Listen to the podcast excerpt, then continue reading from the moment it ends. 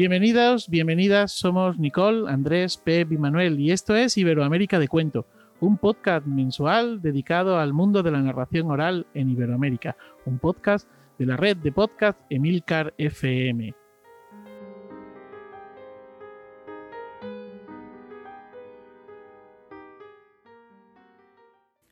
Un día, un home que vivía nun país sen espellos perdeuse nun deserto. Cando de súpeto, ali deitado no chan, viu un, un espello, aínda que el non sabía o que era aquilo. Colleuno, mirouno e dixo Buah, que cousa máis fea! Non me extraña que tiraran. E arrebolou no ben lonxe.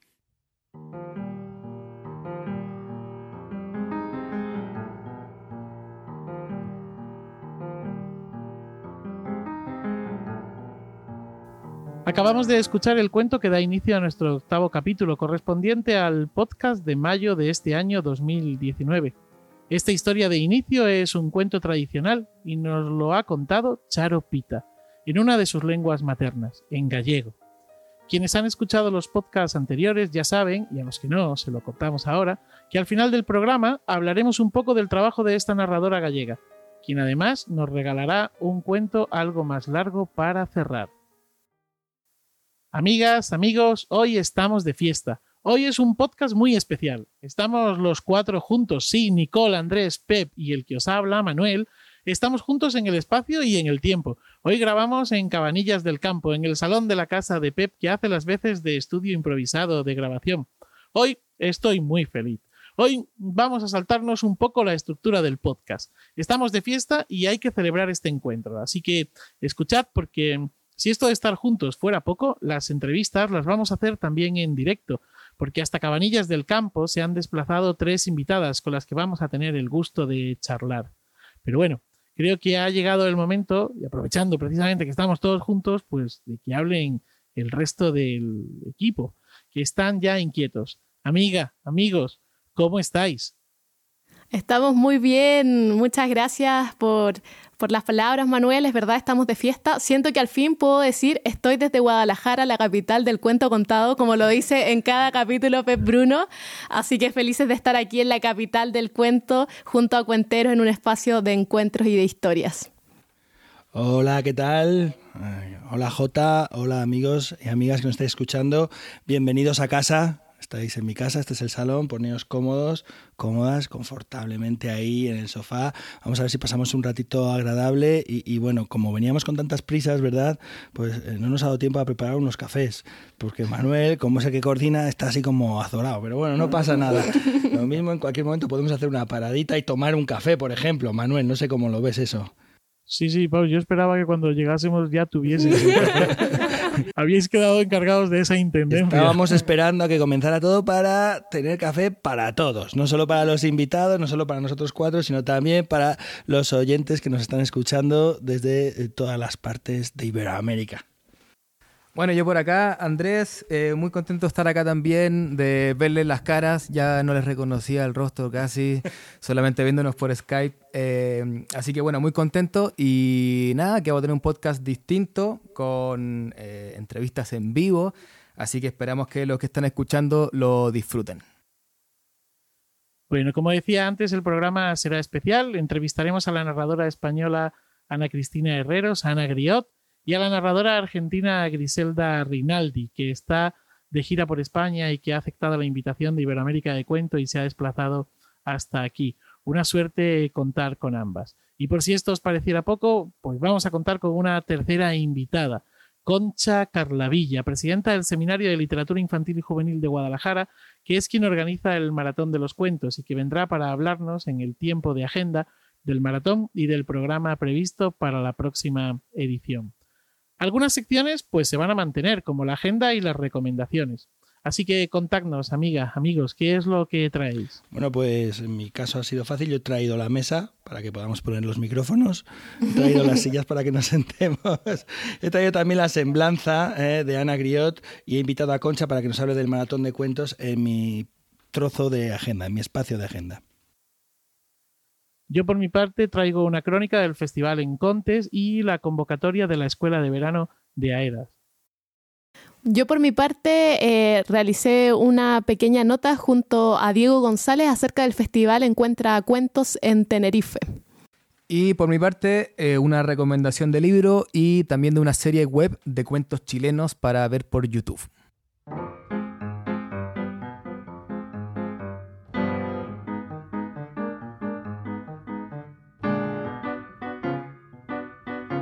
Querido Pep, ¿qué te parece si nos presentas a Ana Griot? Bueno, pues tengo el honor y la fortuna y la alegría de presentar a Ana Cristina Herreros, Ana Griot, más conocida en el ámbito de la narración oral. Ana nació en León en 1965. Me encanta esto de los años y tal porque me siento tan cerca. Es doctora en filología hispánica y especialista en literatura tradicional, escritora, editora, narradora y autora de libros de cuentos y de artículos sobre animación a la lectura y narración oral. Siempre ha estado cerca del cuento popular, por ejemplo como editora en Ciruela, donde trabajó desde 1989, eh, y en libros de las malas compañías, pero también como estudiosa y recopiladora de textos de la tradición y sobre todo como narradora. Como narradora, como os decía antes, es conocida con el nombre de Ana Griot y narra sus cuentos desde 1992 en bibliotecas, teatros, escuelas, cafés, cárceles, parques. Mira, hemos intentado saber más o menos en cuántos países ha estado contando, pero ha sido imposible. Perdemos la cuenta ya a partir del número 20. Os puedo decir que son países eh, de cuatro continentes. Corrígeme, en Oceanía todavía no. No, en Oceanía no. No, bueno, estamos esperando que le llamen a Oceanía, pero no podemos demorar más esta entrevista, así que eh, de África, eh, de América, de toda Iberoamérica, también de Europa y por supuesto de Asia. Eh, como autora eh, ha publicado 11 libros y además otros 5 libros versionando textos de tradición oral. Muchos de ellos están premiados y también han sido traducidos a otras lenguas. Y en 2014 fundó la editorial Libros de las Malas Compañías, donde sigue ejerciendo su labor como editora y publicando también sus propios libros, entre otros. Bueno, esta breve semblanza apenas nos permite un pequeño atisbo de quién es Ana Griot. Una mujer sabia, siempre soñando nuevos proyectos, enamorada de su oficio, curiosa, incansable y muy comprometida. Y bueno, amiga de quienes aquí estamos alrededor de esta mesa. Pues perfecto. Ana, bienvenida. Hola, ¿qué tal? ¿Cómo estáis? Bueno, cuéntanos cómo fueron tus, tus inicios. ¿En la narración oral? Sí, bueno, yo en la vida. Nació en León. Pues en el año 92 estaba haciendo una tesis doctoral que se titulaba Neopopulismo en la lírica culta del siglo XX, que cuando uno hace una tesis doctoral le tiene que poner un nombre ribombante para que parezca que es algo científico. Y en el Festival de Otoño de Teatro, en el programa, en la letra pequeña, vi una, una, convocatoria que era espectáculo de narración oral escénica.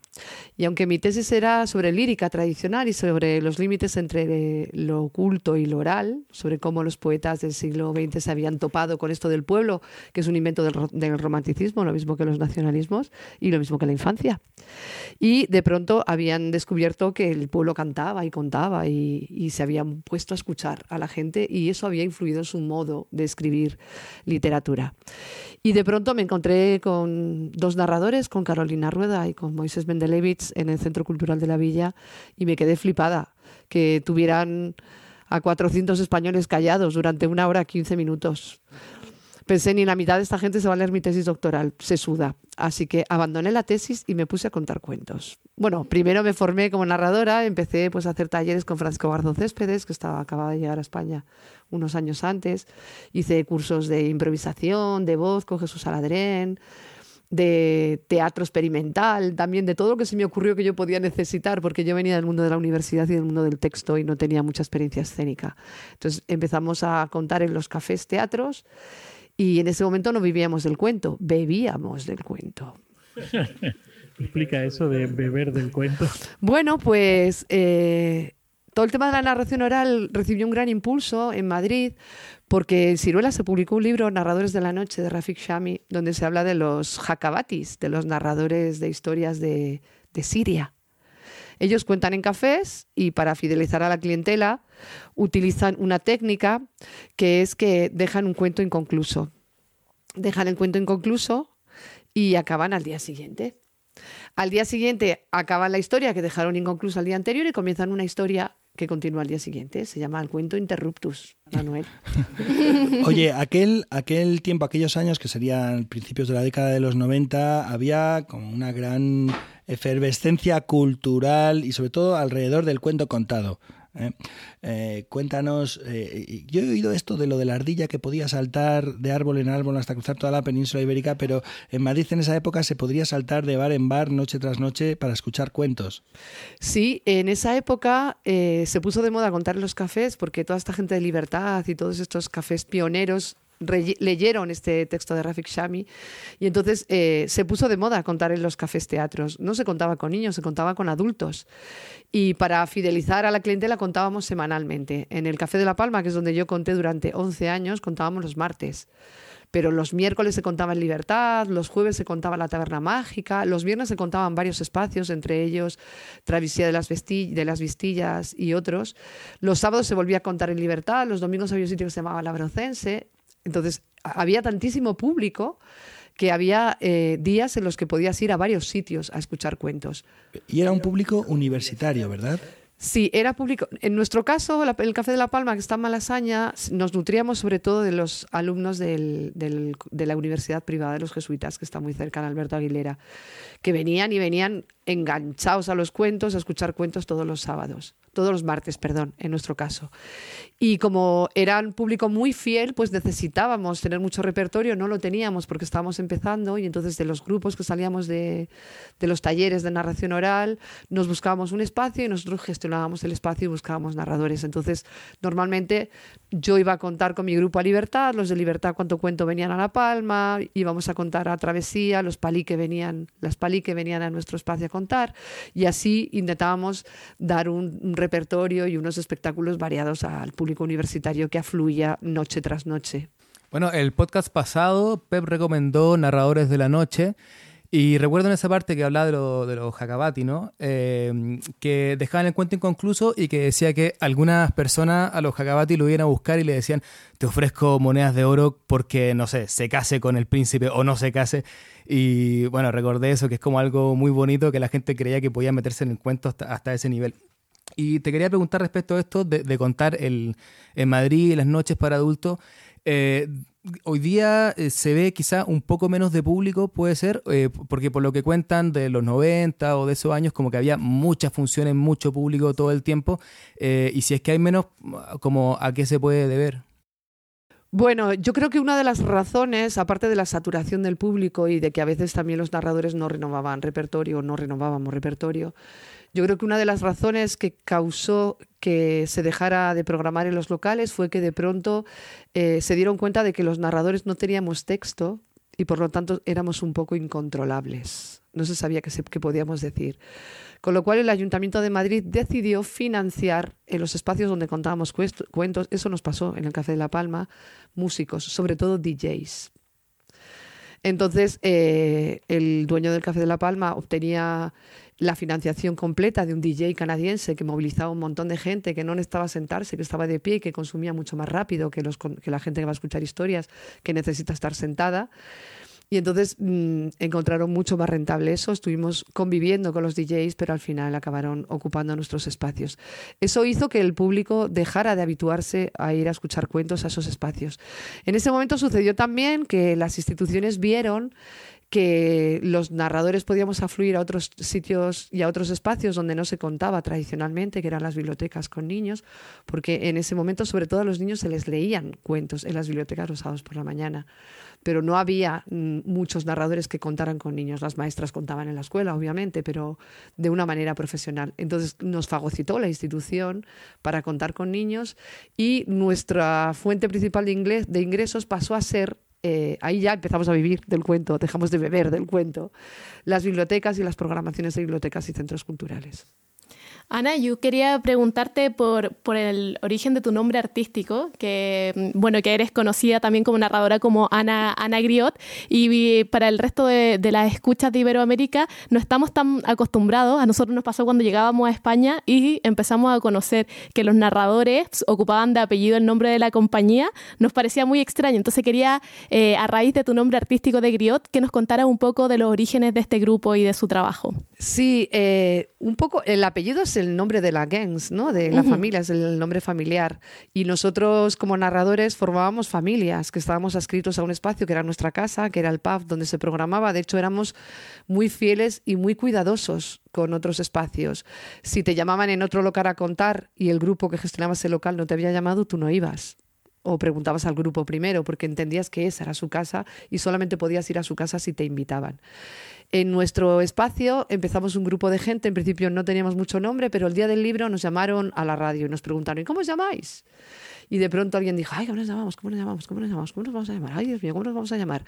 Entonces había, en ese momento estaba como de moda lo de ábrete de orejas. Había un grupo que se llamaba ábrete de orejas.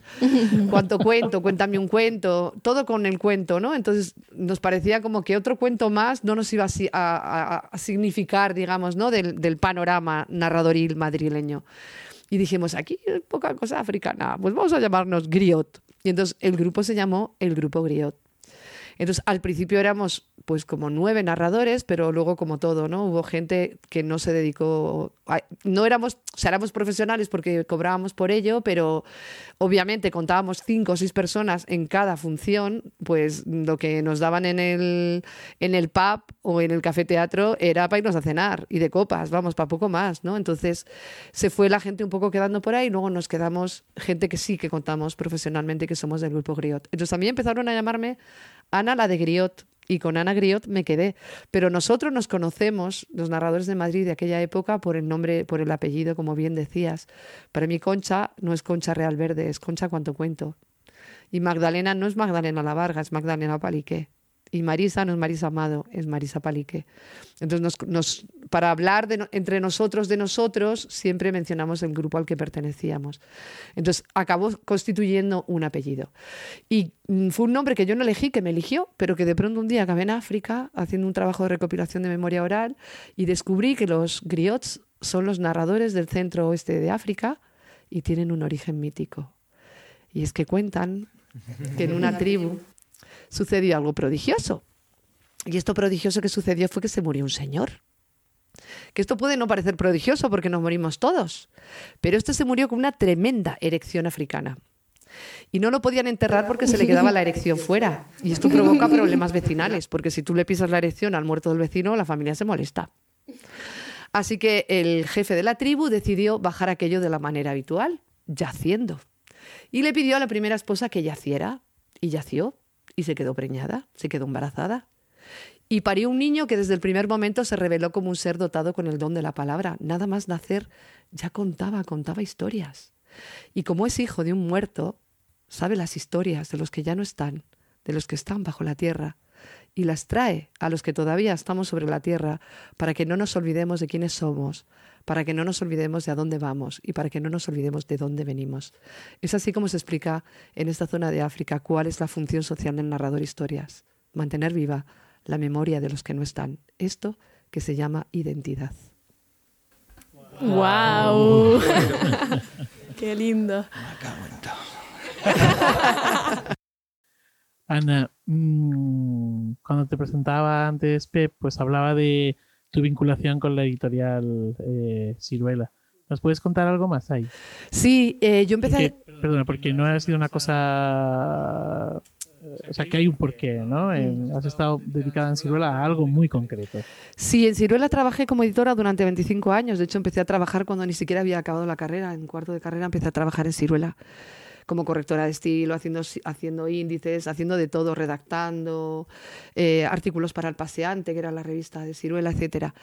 Y eh, pronto empecé a trabajar también como autora, porque de pronto estaba publicando un libro que fue producto de una investigación de fuentes folclóricas y bueno, había tenido una experiencia muy mala con la editorial que lo estaba publicando y la directora editorial de Ciruela me dijo, pues aquí. Y entonces allí eh, publiqué mi siguiente libro. Y fueron ya a la casa de mis siete libros siguientes.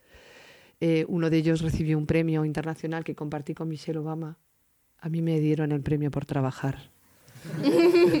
y los otros dos fueron premios nacionales. Pero también en esta editorial dirigí la Biblioteca de Cuentos Populares, la BCP, que es la colección de ciruela que eh, da cabida a los cuentos tradicionales como los cuentos de Italo Calvino o los cuentos africanos de José Manuel de Prada Semper o los cuentos de Diane Tong, los cuentos gitanos y todos estos cuentos. Entonces, bueno, pues ahí estuve dirigiendo esa colección durante un montón de años, hasta hace un par de años realmente. Y eh, más allá del trabajo como editora, que seguro que volvemos a, él con el proyecto de las malas compañías, tu trabajo como recopiladora de cuentos, de cuentos populares, y no solo ya eh, de viva voz, sino buscando viejas colecciones. Cuéntanos algo sobre eso también, porque hay un trabajo ahí de cocina, de búsqueda en biblioteca, que es eh, bien interesante y, bueno, no sé qué nos puedes contar. Pues cuando abandoné mi primera tesis, aquella de neopopulismo en la lírica culta del siglo XX, retomé la tesis, pero con otro director de tesis y con otro tema de tesis. Entonces empecé a hacer la tesis con Diego Catalán Menéndez Pidal, el nieto de don Ramón Menéndez y Pidal, en un tema que es eh, romancero tradicional y en uno en concreto que es la doncella guerrera.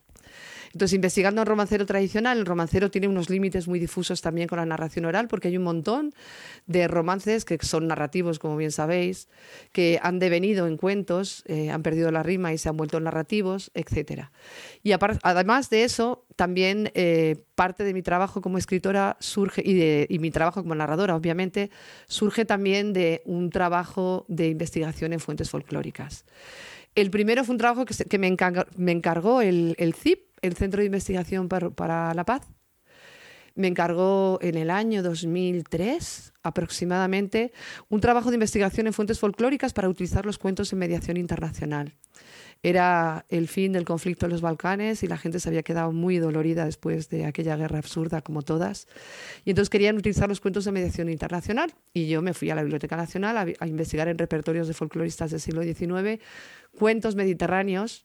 Partíamos, eh, porque los filólogos somos muy científicos, ya sabes, método hipotético deductivo y era que los cuentos no saben de nacionalismos, ni, ni de papeles, ni de patrias, ni de nada, que son universales y que por eso existe un catálogo tipológico de cuentos folclóricos, porque los motivos son universales, también los de las leyendas. Y entonces buscábamos un poco ver que no hay cuentos bosnios, herzegovinos, macedonios o de Montenegro, sino que los cuentos son universales. Entonces buscábamos esas versiones que son comunes y mostrábamos eso.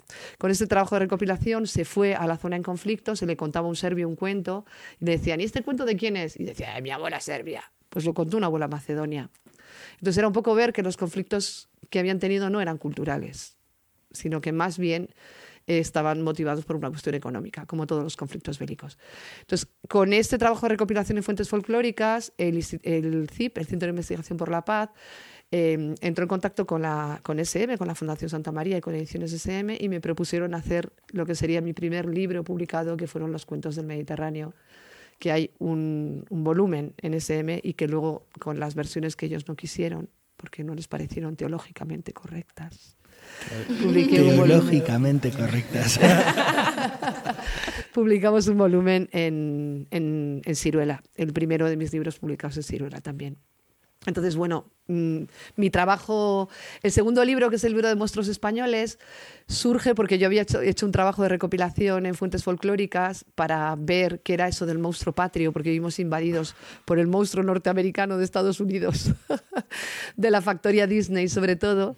Y entonces era una necesidad de resistir a esa, a esa ocupación cultural, ¿no? Y entonces yo tenía un espectáculo que presenté en el comienzo de la Primera Guerra de Irak que se llamaba Monstruos en peligro de extinción. Y era un trabajo narrativo, un espectáculo de narración oral basado en un trabajo de recopilación y de investigación en fuentes folclóricas sobre el monstruo, sobre la monstruosidad y el monstruo. Y pues en una cena de ciruela me pusieron al lado de director de una colección, de José Antonio Ramírez, que le había dado un ictus y tenía medio paralizada media cara. Y yo dije, ¿de qué le cuento yo a este señor tan erudito? Y me puse a contarle cosas de monstruos. Claro, lo típico, ¿no? Espero que te tocara la parte que no estaba paralizada. Como no podía hablar, me pusieron a su lado. Dijeron, que hable ella.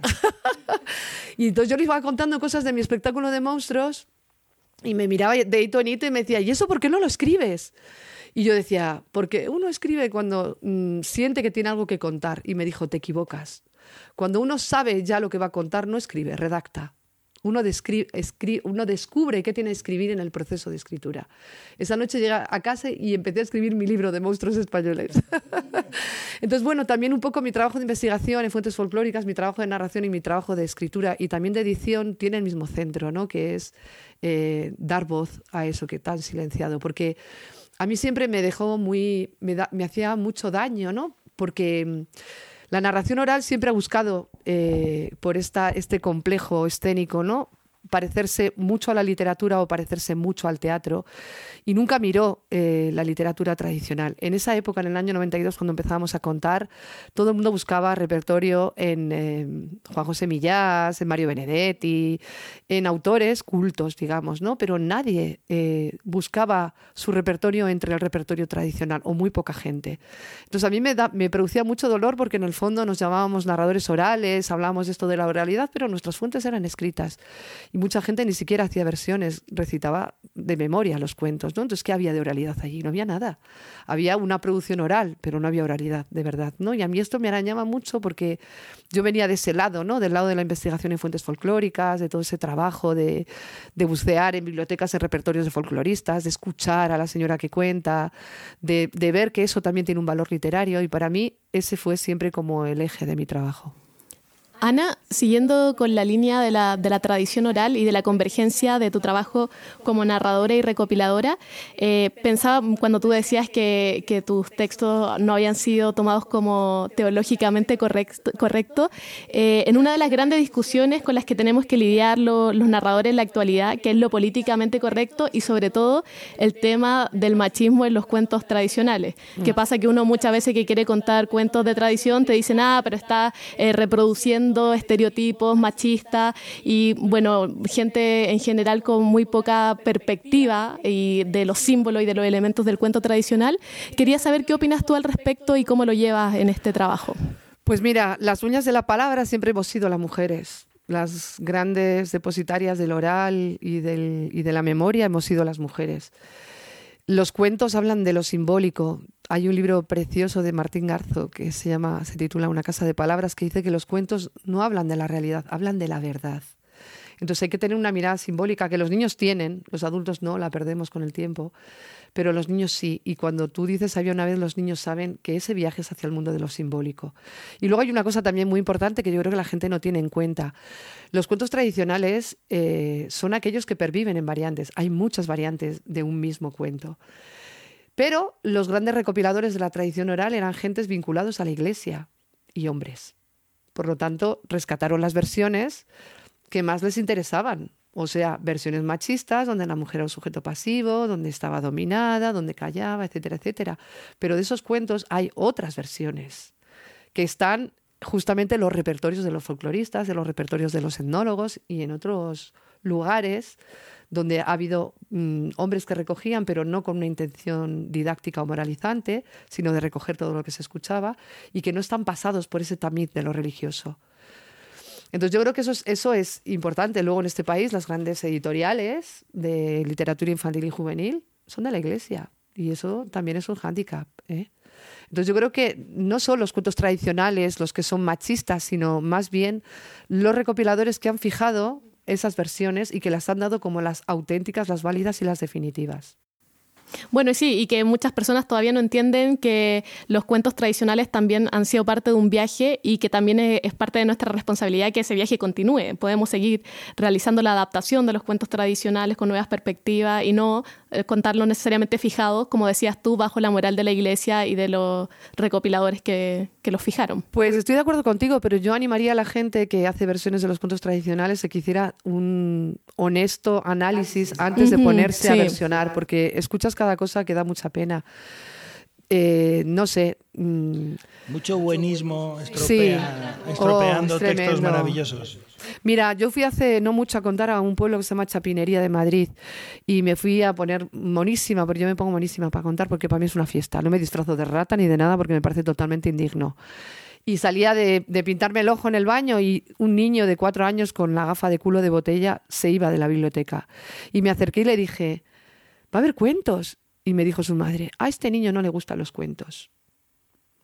Y entonces me acerqué a él por detrás y le dije, voy a contar cuentos de monstruos. Y dijo, ah, y se quedó.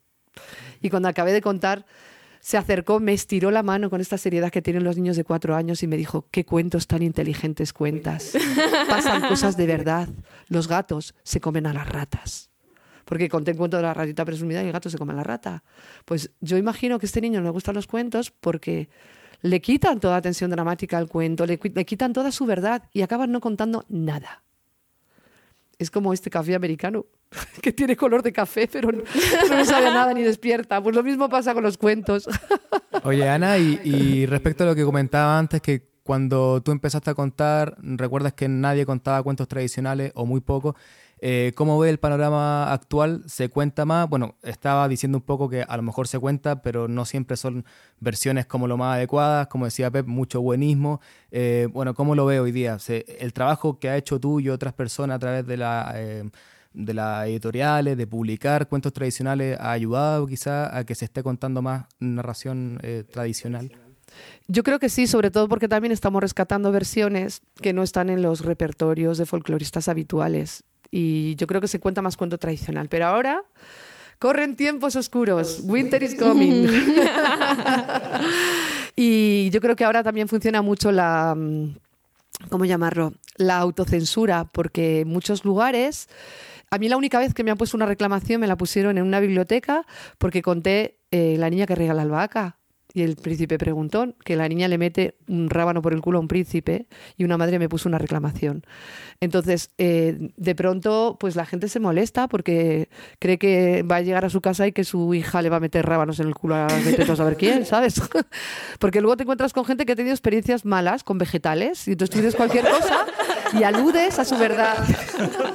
y entonces se lo toman todo por el sitio. Porque los niños, mm, vamos, o sea, no tienen ningún problema con nada. O sea, tú cuentas un cuento sobre la muerte, con los niños no pasa nada. Los padres se horrorizan. Es una cosa tremenda. Yo tengo en mi haber que hice sentar a una princesa. Y es que me contrató la Fundación Mafre para dar una conferencia sobre literatura infantil y niños, sobre literatura y niños muy pequeños, sobre contar con bebés. Yo a los bebés les cuento Cortázar, si no hay padres. Si hay padres les cuento el pollo Pepe, porque los padres no entienden Cortázar, pero los bebés sí. Entonces, me contrató la Fundación Mafre, me fui a dar mi conferencia a la Lóndiga de Segovia y de pronto apareció por allí la infanta, Elena, y que es la presidenta de la Fundación Mafre. Para los de Iberoamérica, es que en España todavía tenemos una monarquía. Eso, con infantas. Bueno, era la infanta del rey anterior, ahora sería la cuñada, la hermana del rey actual. Bueno, entonces pasó por allí y yo dije, esta se va a quedar. Y entonces cuando vi que se acercaba dije, a veces a los padres nos gustan cuentos que no les gustan a los niños, sobre la importancia de tener en cuenta el receptor en cualquier proceso comunicativo y contar cuentos lo es.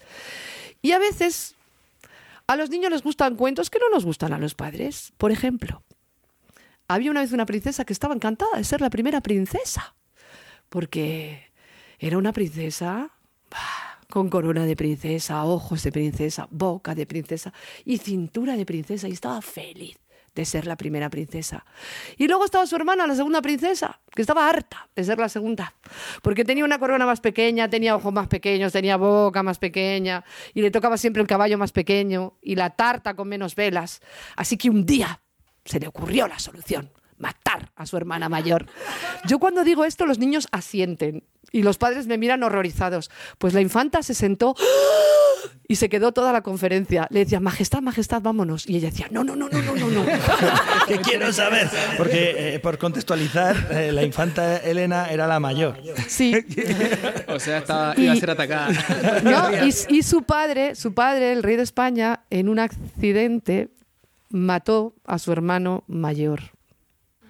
Sí, el, el rey emérito ahora, en un accidente con armas. En casa. Y entonces el cuento le debió resonar algo, porque allí se quedó ya a escuchar el cuento de la segunda Otro princesa. lugar donde buscar repertorio. ¿eh? Sí, la, la historia de la familia real española tiene, tiene tema, sí.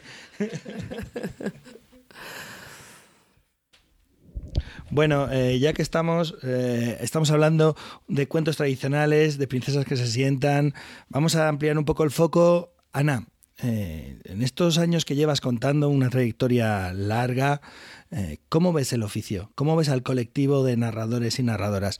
¿Cómo ves el panorama de la narración?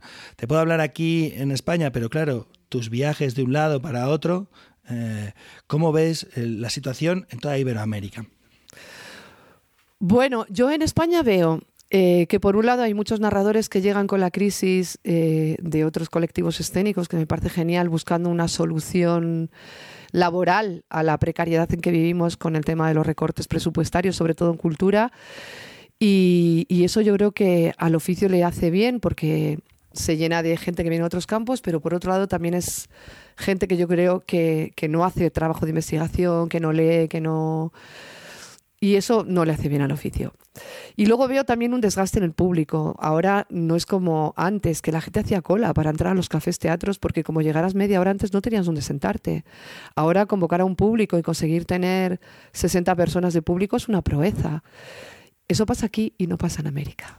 Bueno, depende de los sitios, ¿eh? déjame discrepar. Aquí tenemos el Viernes de los Cuentos, que es una vez al mes, y se llena el teatro 400 eh, butacas de público adulto y a veces tenemos gente sentada en, los pasillos. Hablo de Guadalajara, ya sabéis, la capital mundial del cuento contable. Es verdad, pero mm, yo creo que, pasa en Guadalajara, pero que es una cosa un poco anecdótica en relación con el conjunto de España.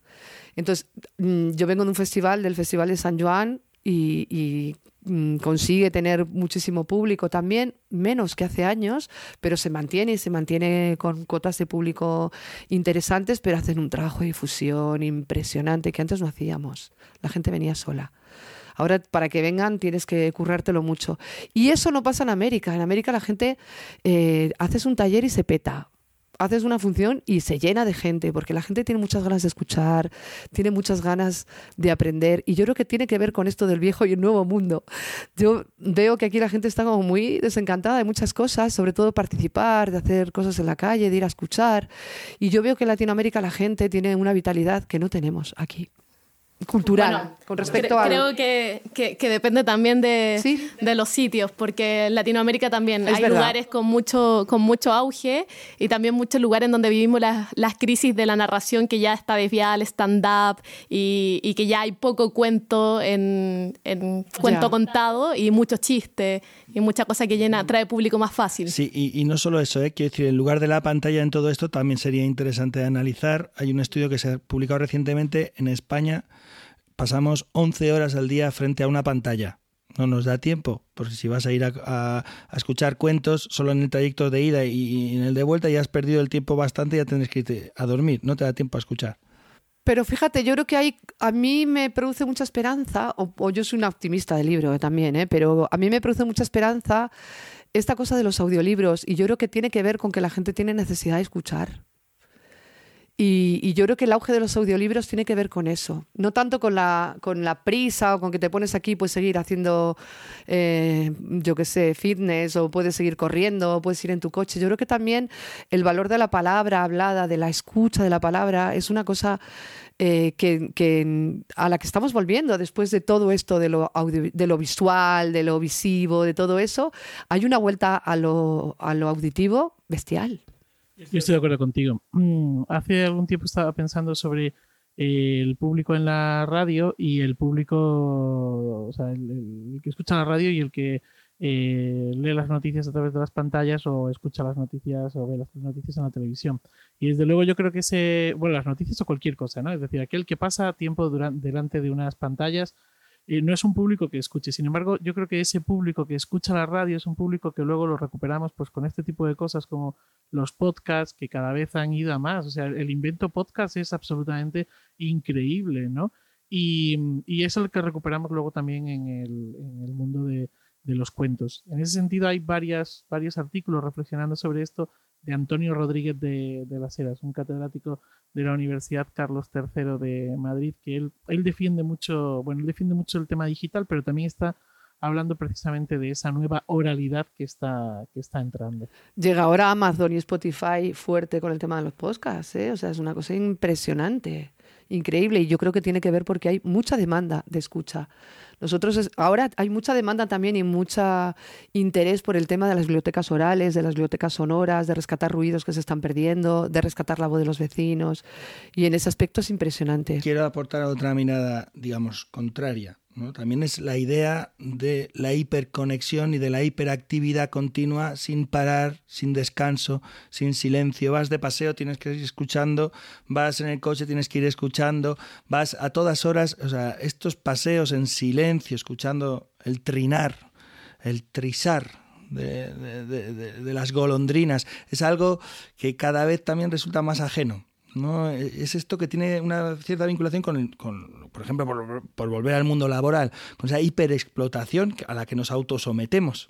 Estamos los autónomos, ¿eh? somos gente autoexplotada todo el rato, todo el día, a última hora, a las 12 de la noche, sigues contestando correos y mandando presupuestos.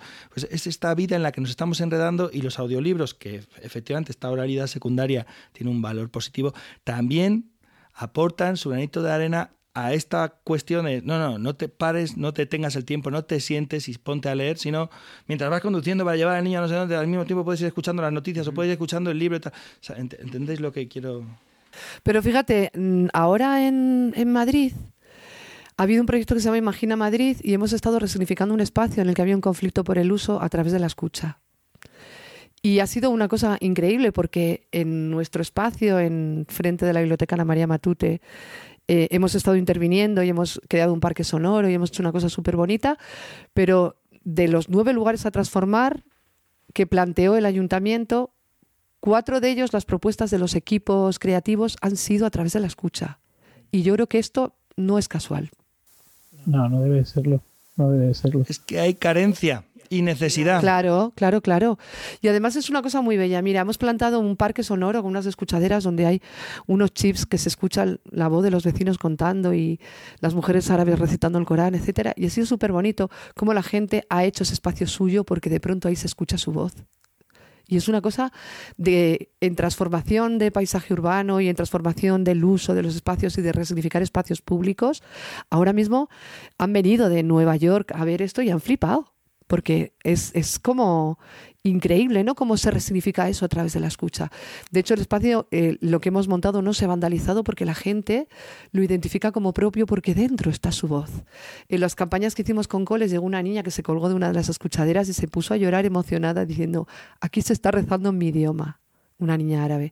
Entonces, no sé, todo eso yo creo que tiene un valor impresionante. O sea, que entiendo lo que dices, Pep, que la gente necesita ir escuchando y sentir que rentabiliza el tiempo. Y si está en, el, en la bicicleta fija, haciendo pedales para fortalecer la musculatura y puede estar escuchando un audiolibro, mmm, siente que pierde menos el tiempo, digamos, ¿no? Y toda esa cosa, como toda esta rentabilidad del tiempo, también nos llevan a este uso de, los, de lo auditivo como para obtener información o, o leer un libro que no leerías porque te tienes que parar y sentarte a leer, etcétera. Pero yo creo que, que estamos viviendo ahora mismo en estas sociedades de oralidad secundaria un auge del oral otra vez y que tiene que ver con la necesidad de escuchar, de escucharnos. Y a lo mejor estaba pensando que mm, yo sí creo que hay un auge de la escucha y que tiene que ver por lo mismo con el uso excesivo de la pantalla, como que lo, necesitamos, me esa impresión. Pero respecto a los cuentos en particular, eh, habría que estudiarlo mejor, pero me da la sensación de que en los países donde la narración llegó hace más tiempo, ha comenzado a bajar su porcentaje de público en estos años y que en los eh, países en que llegó hace menos tiempo todavía está arriba. No sé si tenga que ver con que, eh, con algo que con Nicole hablamos a veces del primer amor, que es que uno escucha una vez un cuentero y, guau, quiero ir todos los días a escuchar cuentos y después eso mm, de alguna forma puede empezar a bajar un poco. Entonces, no sé, en España que están contando cuentos así para adultos y que hubo mucho público en los 90, ¿sí? Más o menos, y que ahora puede haber empezado a bajar un poco, o al menos es más difícil traer a la gente. Y en Chile, que partimos eh, un poquito después, eh, hubo una época de mucho público y ahora comienza lentamente a bajar. Eh, en Colombia, en cambio, sigue habiendo mucho público, pero se han reinventado. No sé si de la mejor forma, pero sí se han reinventado. Eh, sigue habiendo espacios de narración, pero también de stand-up. Entonces, a lo que voy, si, si no será que, que, que la forma, eh, para no perder el público, es que la narración, no sé, pueda convivir con otros proyectos como el que, los que tú comentas.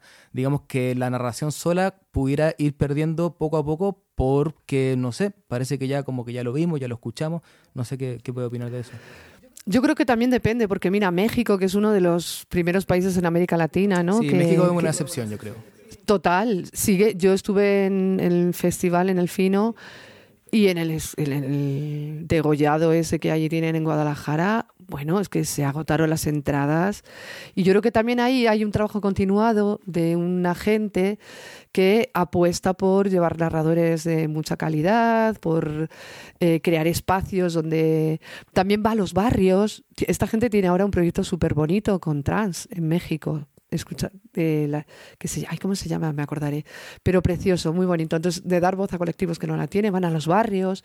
Entonces, no han abandonado los teatros y los espacios escénicos eh, de calidad, entre comillas, pero también van a los barrios a hacer mucho trabajo de eso, ¿no? Entonces yo creo que eso ha hecho que el público se mantenga.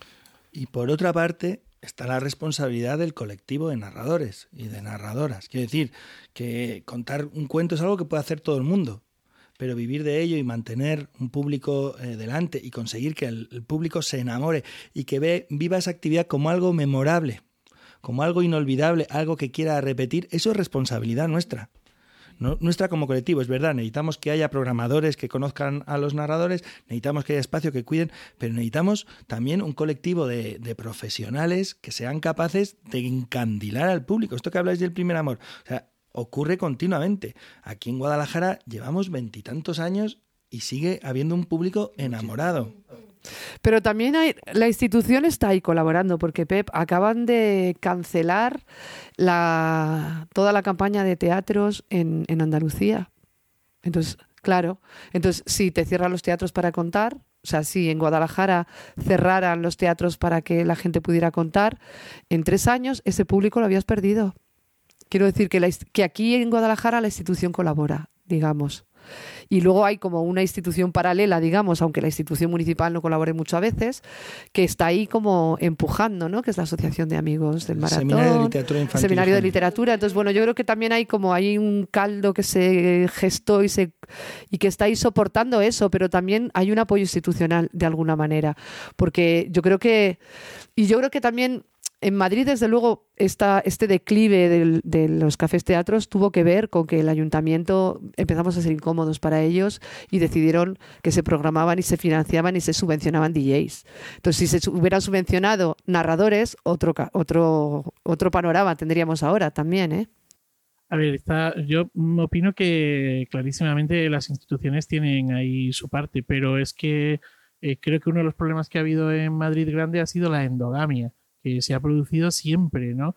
Y si yo como programador del Festival de Alcalá lo único que hago es programar siempre exactamente lo mismo, lo mismo, lo mismo, lo mismo, al final también el público se acaba eh, cansando, ¿no? Creo que tenemos una responsabilidad grande en, todo esto. O sea, y yo siempre he dicho, tú vas al cine y como es algo que conoces, si la película no te gusta, no dejas por eso de ir al cine, pero el que se acerca, porque el cine es algo que aunque no haya sido nunca, sabes que es, ¿no? Sin embargo, un adulto que se acerca a escuchar cuentos, lo que le ofrecen es absolutamente mediocre, como pasa en algunas ocasiones, por desgracia, en este país, y dice, ah, pues qué bien, pues claro, esto es lo de los niños, ¿no? Eh, y ya está, y además se desprecia ese trabajo de, de los niños. Sí, y yo creo que además otra de las responsabilidades de los narradores, uno es hacer un trabajo de calidad, como decía Pep, y otro también fijarse en la formación de nuevos narradores que reinventen el movimiento, porque México y Colombia principalmente, que pienso que mantienen, son espacios donde la narración oral también convive en muchos lugares universitarios. Entonces en Colombia se siguen haciendo talleres, llega gente con otras miradas, la narración tiene nuevos aires, y existen lugares en donde eh, los narradores solo se han dedicado a, a montar espectáculos y no a formar nuevos narradores y también se va perdiendo porque ya la gente los, los ve, ve los mismos espectáculos siempre y, y eso también disminuye el público. Mm. Bueno, tenemos que mm, continuar porque además eh, Ana tiene que marchar, que tiene una cita con una chica muy guapa. Eh, Ana, mira, para terminar, nos gustaría que nos hablases un poco de la editorial de las eh, malas compañías, ¿no? De ese trabajo que hacéis ahí también de recopilación, de dar voz. Pues mira, tenemos una editorial que se llama Libros de las Malas Compañías y somos desobedientes y caprichosas. Publicamos lo que nos da la gana, no obedecemos a mercados editoriales y no imprimimos en China, imprimimos en Fuenlabrada porque eh, creemos que la cultura tiene que favorecer y tiene que estar eh, persiguiendo un mundo mejor y no queremos destruir el nuestro con las prácticas de los imprenteros que no cuidan ni el proceso de fabricado de papel, que están deforestando África además para, para hacer papel y que además eh, pues tienen, no tienen legislación laboral, etcétera, etcétera. Entonces no colaboramos en estructuras que machaquen ni al medio ambiente ni a las personas porque nuestra ética es el cuidado. Tampoco imprimimos en, papel que no sea papel FSC, que no deforesta la selva amazónica, sino que tala selectivamente el bosque boreal. Y luego publicamos lo que nos da la gana. No hacemos no creemos en la literatura infantil y juvenil, no hacemos libros para niños, hacemos libros para lectores de cualquier edad. Tampoco publicamos para mujeres porque nos parece que es súper machista esto de la literatura femenina, porque yo tengo derecho a leer lo que me dé la gana y no lo que quiera nadie, ningún proyecto editorial que yo lea. Yo no necesito que hagan libros para mí. Entonces, bueno, pues en medio de todo esto tenemos una colección que se llama Cuentos Crecederos, porque los cuentos, la literatura crece con los niños y si no, no es literatura, es un producto editorial. Y, tenemos otra colección que se llama La gente también cuenta. El primero, fue, la ganadora fue Charopita y es La gente con autismo también cuenta. Eh, vamos a publicar ahora La gente sin hogar también cuenta y hemos publicado La gente en guerra también cuenta con un álbum que habla de, la guerra de Siria. Estas cosas de las que la gente no quiere hablar y mucho menos hablarle a los niños, pues nosotros hablamos de ellas, nosotras. Y luego también tenemos nuestra mm, buque insignia, es la serie negra. No publicamos policíaca, la serie negra, publicamos cuentos de negros, nos vamos a África, buscamos colectivos dentro de África, mm, incluso demonizados. Eh, el primer lugar donde fuimos fue la Casa Mans, que allí es el sur de Senegal, tienen minas antipersona que llegaron de España, como no. Y allí fuimos a montar una biblioteca con, el libro que me descatalogaron y me fui allí a montar biblioteca. Y entonces me di cuenta de que había comprado libros para adultos, pero no llevaba nada para niños. Así que pregunté cómo empezaban los cuentos, me fui por las hogueras a escuchar, cuando escuchaba acá Congo, Congo, y alguien contestaba, Ayame, allí estaba yo, grabando. Entonces recogí como 200 cuentos, pedí al bibliotecario que me los tradujera en francés, por lo menos los títulos, y luego todo un cuento entero. Hice una lista y los niños venían los jueves y los abuelos y se llevaban un abuelo prestado tenía que devolverlo en buen uso porque si no penalizábamos. Y con eso, al año siguiente viajé con Daniel Tornero, hicimos un trabajo de ilustración y ahora con la venta del libro alfabetizamos a las mujeres en la Casa Más, en el idioma que ellas han elegido, francés. Después nos fuimos a los campamentos de refugiados de Tinduf, donde la gente lleva 42 años esperando que se cumplan los acuerdos de la ONU y tener derecho a un referéndum legal, porque su tierra ha sido ocupada por Marruecos. Y allí nos fuimos a escuchar a esta gente abandonada y olvidada que un día fueron españoles y mm, escuchamos de entre ese colectivo a los más olvidados que son las mujeres, las viejas. Y ellas nos contaron historias, ilustramos con los niños y ahora vamos a publicar ese, esos cuentos en Hassanía, que es un lengua nos escribe cuando se pongan de acuerdo sobre qué Hassanía quieren que publiquemos el libro. Y ya al colmo, cuando pensábamos que no íbamos a encontrar nada más desgraciado en África, encontramos a los albinos y a las albinas de Mozambique, que la gente cree que son espíritus y entonces los secuestran y los mutilan para hacer amuletos. Así que nos hemos ido a escucharlos porque cuentan cuentos y lo que nos distingue como seres humanos es el humor, la risa y la capacidad de fabular, eso que llamamos literatura. Entonces queremos a través de un libro de cuentos mostrar que son seres humanos. Ahora se va a traducir en portugués allí en Mozambique y con la venta de este libro estamos apoyando un proyecto que construimos allí que se llama Una máquina para coser la esperanza. Eh, recogimos 70 máquinas de coser de la gente mayor de Chamberí en los centros de mayores municipales. Han viajado con una ONG África Directo a Mozambique y están cosiendo. Cosen manteles, cosen eh, mochilas, ahora están cosiendo libros también y están cosiendo fundamentalmente su esperanza de tener una vida mejor. Entonces hacemos libros de la gente, con la gente y para la gente. Pues muy bien. no sé. Bueno, reconozcamos que podríamos estar hablando con Ana tres o cuatro horas más. Tenemos aquí a Griselda ya esperando para entrar, pero e, es que esto eh, podríamos hacer un especial un día de 16 horas de podcast. ¿Os parece? El primero que se duerma, paramos. con pajaritos. Bueno, pues muchísimas, muchísimas gracias, Ana. Creo que ha sido un, un placer y bueno, creo que puedo hablar por boca de todos. Y como decía Pep, pues quedas emplazada a esas 16 horas de podcast, a ese maratón de podcast de Iberoamérica de cuento.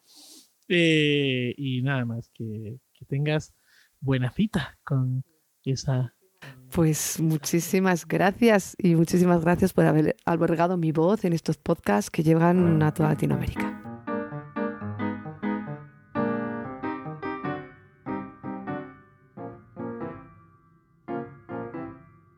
Bueno, pues seguimos, seguimos con el segundo bloque de este eh, podcast especial de Iberoamérica de Cuento. Mientras que mm, eh, Ana marchaba a coger un tren, pues nosotros hemos tomado ese café del que hablábamos antes, hemos seguido aquí hablando a micrófono cerrado de cuentos de la vida y, y de los pajarillos que pasan por aquí alrededor. Eh, mm, bueno, un placer seguir con, esta, eh, con este capítulo. Y como decía al principio, nuestra segunda invitada es Griselda Rinaldi, narradora argentina, que tenemos el lujo y el placer de que esté con nosotros eh, porque está en estos días por aquí, por España, y se ha desplazado hasta Cabanillas del Campo eh, para esta entrevista. Bienvenida, Griselda. Muchas gracias. Bueno, Nicole, ¿quién es Griselda? Les cuento quién es Griselda. Griselda es gestora cultural, profesora en educación inicial, actriz, narradora y mediadora de lectura especializada en infancia y género. Es directora del grupo de teatro y narración Ton y Son, directora del área de infancia del Centro del Conocimiento y también del Festival Internacional de Cuentacuentos Tutú Marambá en Misiones, Argentina. Como narradora y actriz ha sido invitada a ferias del libro y festivales en Argentina, Uruguay, Puerto Rico, España, México, Alemania, Chile, Marruecos y Colombia. Tiene una larga trayectoria con muchos reconocimientos y sobre todo con muchos cuentos contados en diversos escenarios. Y es de eso y de eso y más conversaremos con ella en este momento. Pues muy bien. Oye, Griselda, eh, ¿nos podrías un poco hablar de tu vida, de tu formación, de, bueno, un poco romper el De hielo? mi vida sería como... No, me pensaba antes, mientras la escuchaba Ana, que, que me gustaría empezar con esta, con esta anécdota eh, que te conté a vos en Altea, porque en realidad cuando a mí me preguntan eh, cómo fue que yo me hice narradora, eh, siempre digo que mi primera gran narradora fue mi abuela materna, en ese pueblo de italianos donde yo crecí, no en Italia, sino pueblo de inmigrantes italianos, que cada año venía y nos contaba historias y bueno, después yo me aprendía esos cuentos y congregaba a mis compañeros de primaria en el patio de mi casa, en el patio de tierra de mi casa y sobre una mesa actuaba y contaba cuentos y cantaba en italiano. Pero yo después seguí contando como profesora de nivel inicial, en los cumpleaños que animaba, pero no sabía que eso era una profesión, eh, aún viniendo de un pueblo de conversadores, porque un pueblo en el que las mujeres barren la vereda a la misma hora y hasta el día de hoy es así y cuentan sus historias, yo lo llamo un, un pueblo de conversadores. Pero hace más o menos 20 años atrás, fui a la Feria del Libro de Buenos Aires y se hacían una de las primeras jornadas de narración oral. Y me acuerdo que me anoté este, y ahí eh, entré a una sesión de una española llamada Estrella Ortiz. Y yo recuerdo que estuve absolutamente seducida y enamorada durante una hora escuchando contar a Estrella Ortiz cuentos sobre la luna, eh, diferentes relatos de la luna eh, de cada lugar del mundo. Y yo salí de ese lugar y dije, yo quiero eh, hacer eso. Entonces puedo decir que si bien mi primera maestra fue este, mi abuela y ese pueblo de conversadores, el, el, el, puntapié para que yo decidiera profesionalizar eso que hacía casi espontáneamente, sin darme cuenta, fue Estrella Ortiz, porque fue la primera narradora que yo vi profesional. Así es que a partir de ahí yo ya estudiaba teatro, pero empecé a estudiar con Ana Bobo, con Ana Padovani, bueno, con María Eguis y con toda esa primera camada de, narradores y narradoras que tuvo la Argentina, eh, que fue así como emblemática, ¿no? Así que bueno, ese fue un poco el origen eh, un poco cultural de un pueblo donde contar es como, como algo como algo natural, ¿no? El contar historias, mis abuelos me contaban historias, mis abuelos italianos también, y después estudié letras y me gustaba escribir, y bueno, fue, fui armando así como un combo. Estudié teatro musical, entonces hice, cuando fundé ese grupo que se llama hasta el día de hoy Tony Son, la idea era jugar con un poco, en realidad el primer nombre del grupo fue Cuentos con sin ton son. Y después eso se fue como cuando nos inscribimos en el Instituto Nacional de Teatro, quedó Tony Son y y que me gustaba más porque si no era como circunscribirlo solo a un tipo de lenguaje que era el de cuentos, pero en realidad ese, eh, ese grupo empezó siendo de cuentos y música, por eso jugaba con, esa metáfora, ¿no? Bueno, de ahí viene un poco. ¿Cuál ha sido tu formación durante estos años? ¿Como narradora o como...? todo aquello que te haya podido aportar. Bueno, eh, estudié letras, en la UNE, allá por el, me, tengo que hablar ya del pasado, en el 76. en el, siglo pasado está muy cerca, no en hay el que preocuparse. 76 ingresé a la Facultad de Filosofía y Letras, porque en aquel momento era Filosofía y Letras, en, estas, en esa triste fecha que fue marzo del 76 en la Argentina, que fue el, el terrorismo de Estado. Y mm, yo creo que ahí fue como, como como mi primer acercamiento con todo lo que era la literatura, el relato, ya en esa época como estudiante. Eh, eh, trabajaba como animadora de cumpleaños y había una parte de la animación que yo dedicaba a contar cuentos, también contaba cuentos en la casa cuna, en las escuelas, pero contaba cuentos porque me gustaba contar cuentos. Y ahí cuando voy a vivir a Buenos Aires, ahí es que empiezo la formación teatral y bueno, estudié con muchísima gente, algunas de las que nombré, eh, concurría todos los años a la Feria del Libro y bueno, y en una búsqueda también este, propia de investigar y buscar y después cuando me fui a vivir a Misiones, eh, me pareció un, ámbito absolutamente rico para indagar en todo eso, porque Misiones es una cultura este, profundamente rica en todo lo que es la mitología, los relatos de, oralidad.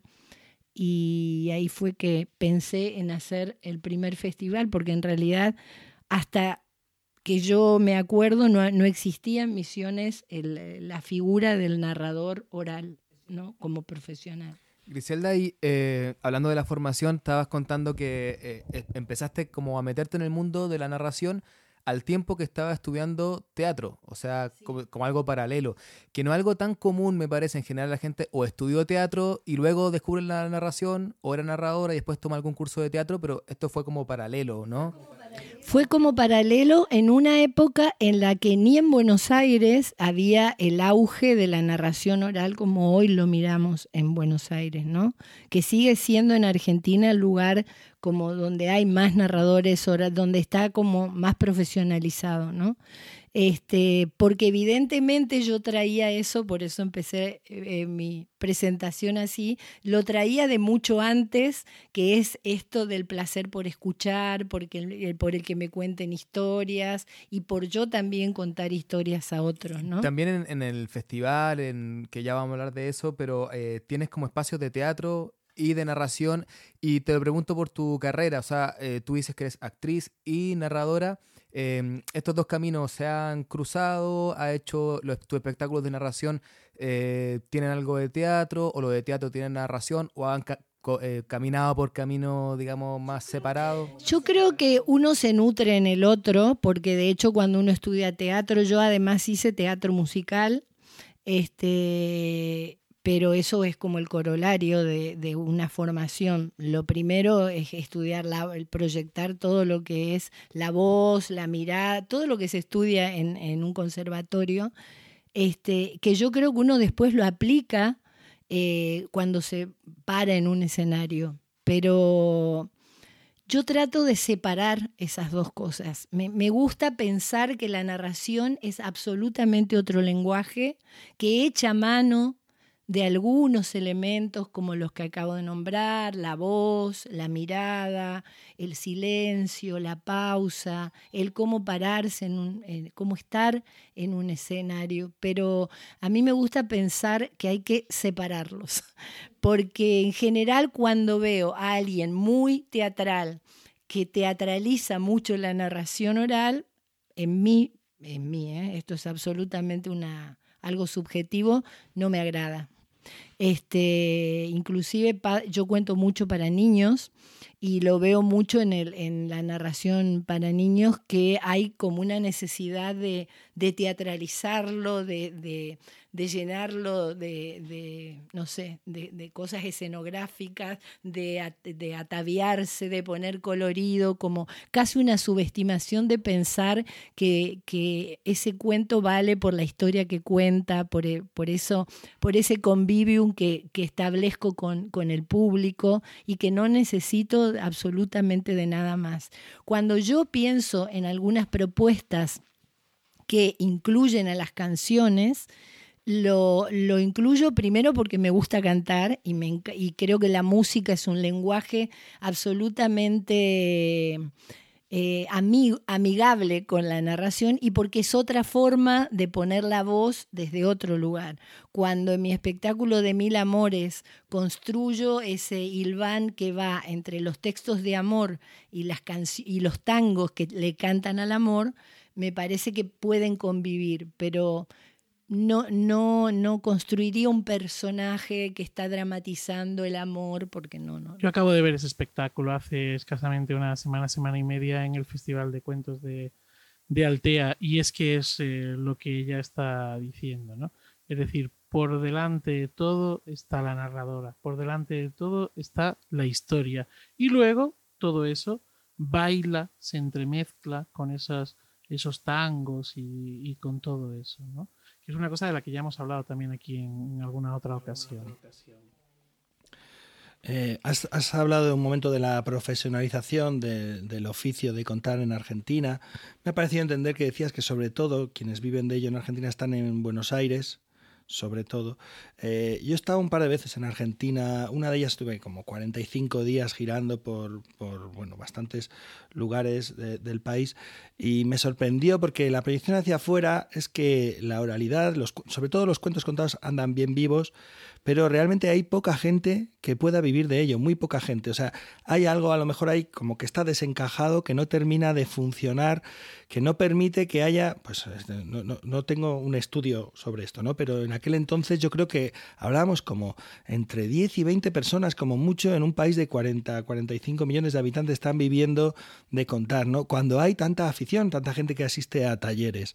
A ver, esto es así como una percepción de uno que pasaba por allí y estuvo cuarenta y tantos días, pero que esto me preocupa, preguntaba y, como que se iba confirmando. ¿no? Eh, ¿Tú qué opinas de esto? Eh, ¿Dónde crees que está el error? ¿Es así? ¿Estoy equivocado yo en la percepción? Mm. Bueno, estoy, es, una percepción absolutamente correcta. Eh, yo creo que son muchos los factores. primero voy a decir algo que no va a gustar mucho, pero lo voy a decir. Yo creo que no es no es tanta la profesionalización por un lado. Yo creo que hay mucha gente que cuenta cuentos, que quiere contar cuentos, que hace talleres de dos meses, de tres meses, de seis meses y, ya eh, e, echan a rodar los cuentos y se hacen las jornadas, pero personalmente siento eh, que todavía falta mucho para, para realmente em, para desde mi mirada instalar eso como él es o ella un narrador, ejerce esa profesión desde su lugar, desde su perfil, pero me parece que por un lado no es falta más profesionalización.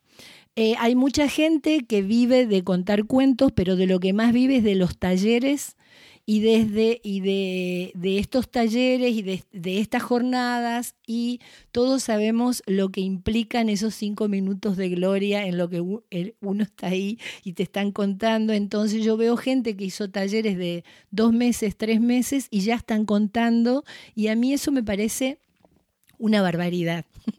y creo, lo digo con esa, porque siempre hago la comparación de que a nadie se le ocurriría ir a un médico más allá de que puede tocar este, mala praxis en, la medicina, pero uno se asegura que por lo menos haya pasado la carrera. Y yo digo, ¿por qué siempre el límite o los bordes del arte, siempre eh, no, no, no, eso es como tan difuso, ¿no?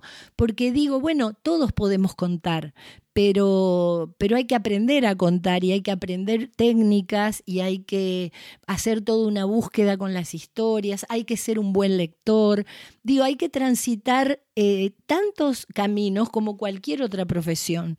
Eh, eh, y siento que eso también va en detrimento. Y por otro lado, sinceramente, en, desde los presupuestos de la cultura pública y privada, no hay muchos espacios que promuevan eso. El público argentino y sobre todo el de Buenos Aires, el de Córdoba, el de Mendoza, el de las grandes capitales, Rosario, es un público muy, eh, muy teatral. Eh, de hecho, Buenos Aires es una de las ciudades más teatrales del mundo. La gente va mucho al teatro. Hay millones de teatros, millones de elencos de, de teatro. Hay muy buen teatro y sin embargo casi no hay espacios de donde, que, que, sean específicamente de donde uno va a escuchar cuentos. Esto que vos contabas de los 400 butacas que se llenan a escuchar cuentos es como impensable, no existe un lugar así. De todas formas, eh, perdonad que es que recuerdo a Claudio Pansera, que era una de las personas que me, que me contactó para trabajar por allá.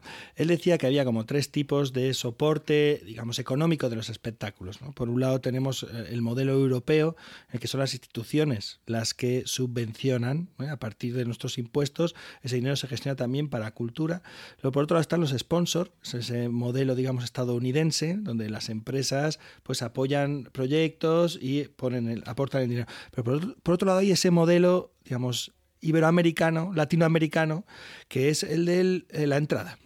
¿Qué es lo que ocurre, por ejemplo, en Argentina? Eh, muchos, eh, muchos espectáculos se sostienen por las taquillas, eh, solo las taquillas. Entonces, claro, esto también que no se consigan consolidar espacios de narración, a lo mejor es que no conseguimos encandilar, que es lo que hablábamos antes con Ana, ¿verdad? Enamorar a un público que quiera escuchar historias. Eh, fíjate que en Buenos Aires existe una este, excelente eh, institución que es el Centro de la Cooperación, que tiene una escuela de espectadores creada por Jorge Dubati, una de las, de las figuras más, eh, para mí, más fuertes y maravillosas de, la Argentina, que junto con Nora Elías Hermán y su, su esposa han creado la escuela de espectadores, pero en general esa escuela de espectadores apunta al teatro. Eh, yo decía, qué, qué, bien nos haría eh, que también podríamos, que se armara una escuela de espectar eh, narrador, narradores, ¿no? creo que las únicas que entran en ese mundo son Ana Bobo, Ana Padovani, como que entran ya dentro de también la, la, agenda de espectáculos que se mezclan, de hecho en el Centro de la Cooperación hay obras de teatro y están ellas narrando, por ejemplo, ¿no? Pero en general uno no dice, bueno, vayamos a este lugar porque ahí permanentemente es un espacio de narradores. Y lo que decís de las entradas es así. Y eh, acá, por ejemplo, hay una red de bibliotecas que sostiene el trabajo de los narradores. En Argentina no existe eso.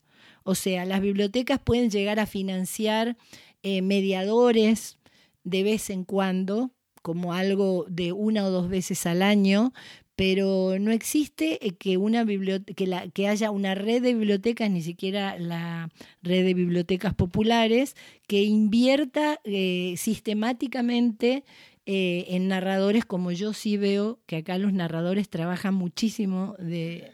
Y más que en bibliotecas, corrígeme Manuel si me equivoco, es en realidad es la escuela donde y la escuela. Es el gran sostén de la narración. En el momento, en los 80, cuando entra la renovación pedagógica, es cuando entra el cuento contado en la escuela y eso es lo que permite que haya gente que se pueda dedicar y pueda vivir de contar cuentos. ¿no?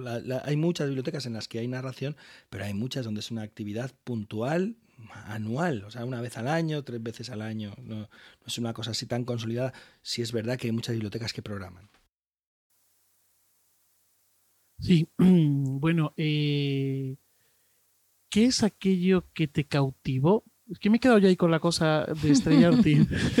Igual es ponerte en un compromiso, aunque después de lo que te acabas de, de mojar con el tema de la profesionalidad en Argentina, ya no tengo ningún problema. Yo creo mm. que las, si soy narradora oral, eh, hay una frase que dice que lo que no se nombra no existe. Y yo creo que hay que nombrar esto para poder replantearnos otros territorios. Si no es como que uno es complaciente con todo y yo no soy complaciente ni conmigo, así que no, veo por qué tengo que ser complaciente con la mía. Digo a raíz de lo que acabo de decir, ¿no? Sí, bueno, ¿qué te cautivó? ¿Qué es aquello que dijiste? O sea, dices, vi a Estrella Ortiz y pensé, es que fue primero porque nunca había, eh, este, nunca había eh, expectado, eh, experimentado la idea de alguien que me esté contando historias que no sea mi abuela. Quizás porque me llevó a ese lugar de la infancia en el que uno genuinamente está escuchando, no hace como que escucha, está escuchando y que eh, compra esa convención de la que hablaban hoy, de la que hablaba Ana, de decir, compro la convención de que a partir de había una vez voy a, voy a hacer un viaje. Los chicos casi ni necesitan esa aclaración. Con que uno diga había una vez, en cambio con los adultos todo el tiempo hay que romper eso, ¿no? Porque además el que está ahí no es un personaje, eh, no es nadie, eh, es, es, es esa persona contándome una historia. Y que eh, ella me haya llevado durante una hora a todos esos universos de diferentes sobre la luna y las leyendas, su voz, su, sus pausas, su silencio, fue para mí como, como algo bello. ¿no? Yo creo que los narradores eh, profesionales tenemos que transitar por ese fino equilibrio que es el humor eh, fino, el humor, el, la ternura, la belleza, la poesía, ¿no?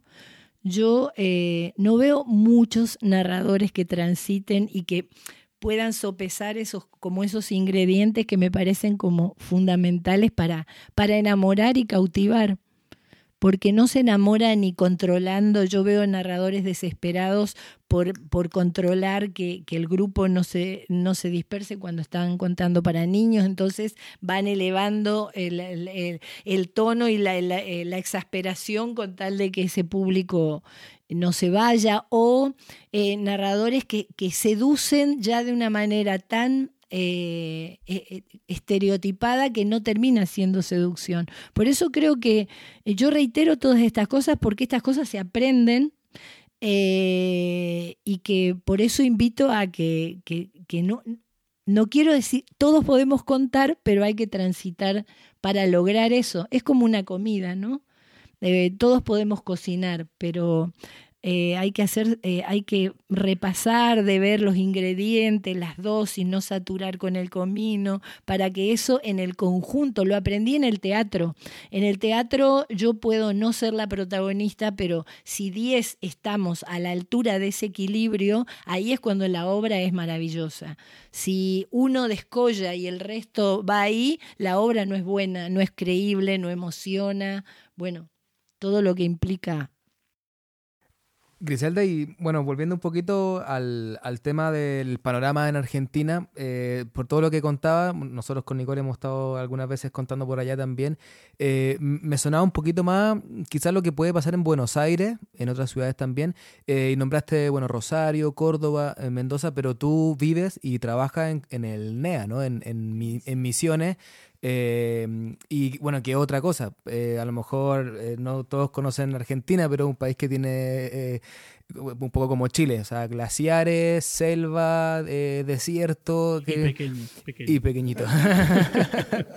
Misiones, eh, sí. Y bueno, y entonces que, mm, eh, que el panorama, eh, más o menos nos contaste un poco lo que pasa en las ciudades más grandes, pero cómo es ser una narradora oral que, que trabaja, que, que vive eh, de contar cuentos y que también tiene un trabajo relacionado con el arte, que ya nos puedes contar, eh, pero en un lugar que está al extremo, en frontera con eh, Brasil, Brasil. Y, y- y Paraguay, ¿no? Hay un, un pedacito también ahí. Eh, o sea, que es otra cosa, son otras historias también. eh, hay más narradores por ese lugar. ¿Qué, qué nos puedes contar? Eh, y es una pregunta triste. Ajá, a ver.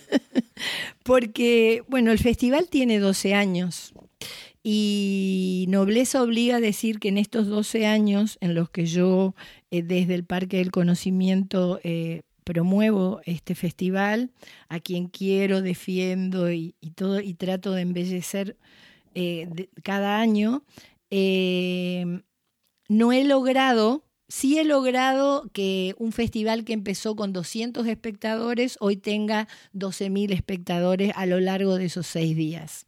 Sí he logrado que el tutú marambá y los cuentacuentos se hayan convertido en, en la cita obligada de septiembre con la primavera y la Plaza Verde, la ruta del cuento. Eh, eso está instalado. Eh, en cada festival hay talleres de formación, pero en realidad no hay una escuela fija de, de formación.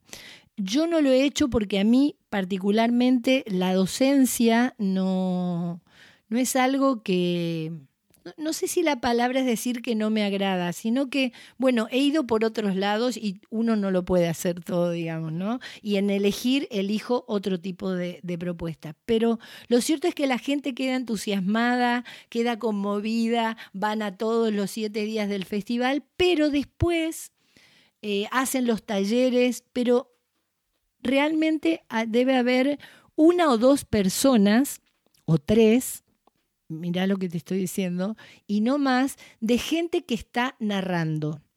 Eh, yo no diría que son profesionales de la narración. Y esto que podría ser una buena noticia, porque yo podría decir, bueno, es más trabajo. A mí, la verdad, me entristece porque creo que eh, uno puede encontrar subsidios, inclusive el Instituto Nacional de Teatro. Yo fui la primera becaria del Instituto Nacional de Teatro, que hasta ese entonces no consideraba a la narración oral como un lenguaje escénico, y fui la primera becaria en Argentina con Ana Bobo, a la que eh, desde el Estado se becó considerando que la narración oral era un lenguaje escénico. Entonces digo, así como yo hice eso hace muchísimos años, hay miles de formas en las que uno puede estudiar y sin embargo no veo ese deseo por la formación, ¿no? Por, por profesionalizar, sino que me quedo ahí touch and go, digamos, ¿no? Entonces, eh, lo digo así un poco alguna vez un amigo me dijo la culpa es tuya y yo digo no bueno yo uno no anda por la vida inyectándole a la gente lo que la gente tiene que cada uno elige su camino y, y me parece que eso no ocurre sí ocurre con, con bueno, no sé si en general no, eh, la gente estudia teatro, pero hay solo una tecnicatura de teatro en, un, en una provincia que tiene un millón y medio de habitantes. Eh, en fin, O sea que, por ejemplo, la gente va al Tutumarambá, que es un festival muy bonito, ya no- nos contará un poco más. Sí. Eh, y la gente va, hay mucho público, bueno, nosotros hemos estado ahí, lo vimos, que la gente eh, le gusta, participa. Y después, durante el año, no hay programación. O si yo quiero ir un viernes a escuchar cuentos para No, adultos, quiero llevar a mi no, hijo. no lo hay. eh, vale, vale. No la hay. Este, Hay una gran fiesta, pero el resto del año tienen que esperar No un hay. año para volver a escuchar. eh, los antropólogos que los tenemos y muy buenos, de hecho eh, es una de las de los lugares en la Argentina donde hay mejor antropología, digamos. Ex- existe la carrera de antropología social. Diría, bueno, no están en el escenario, están en la claro, vida. sí. Eh, y si uno busca en las comunidades de los pueblos originarios, en los rurales, la gente está narrando y, y son, son, son sujetos que, que van narrando historias todo el tiempo sin necesidad de que haya un escenario o un, o un lugar que lo promueva como, como tal, ¿no? Griselda, bueno, nos estaba hablando de, del festival del Tutú Maramba y yo quiero que nos cuentes más específicamente que algo que a mí me alucinó cuando viví la experiencia de la ruta del cuento. Eh, bueno, podría contar yo lo que nos pasó, pero tú que has sido la que has liderado toda esta experiencia, quiero que, que le cuentes también a toda la gente que está escuchando porque creo que es una experiencia que se debe replicar en distintos lugares. Sí, eh, vos sabés que a mí me, me conmueve ver a la gente que pasa por esa experiencia conmovida, porque cuando pensé en, en, eso, nunca pensé que iba a ser algo tan...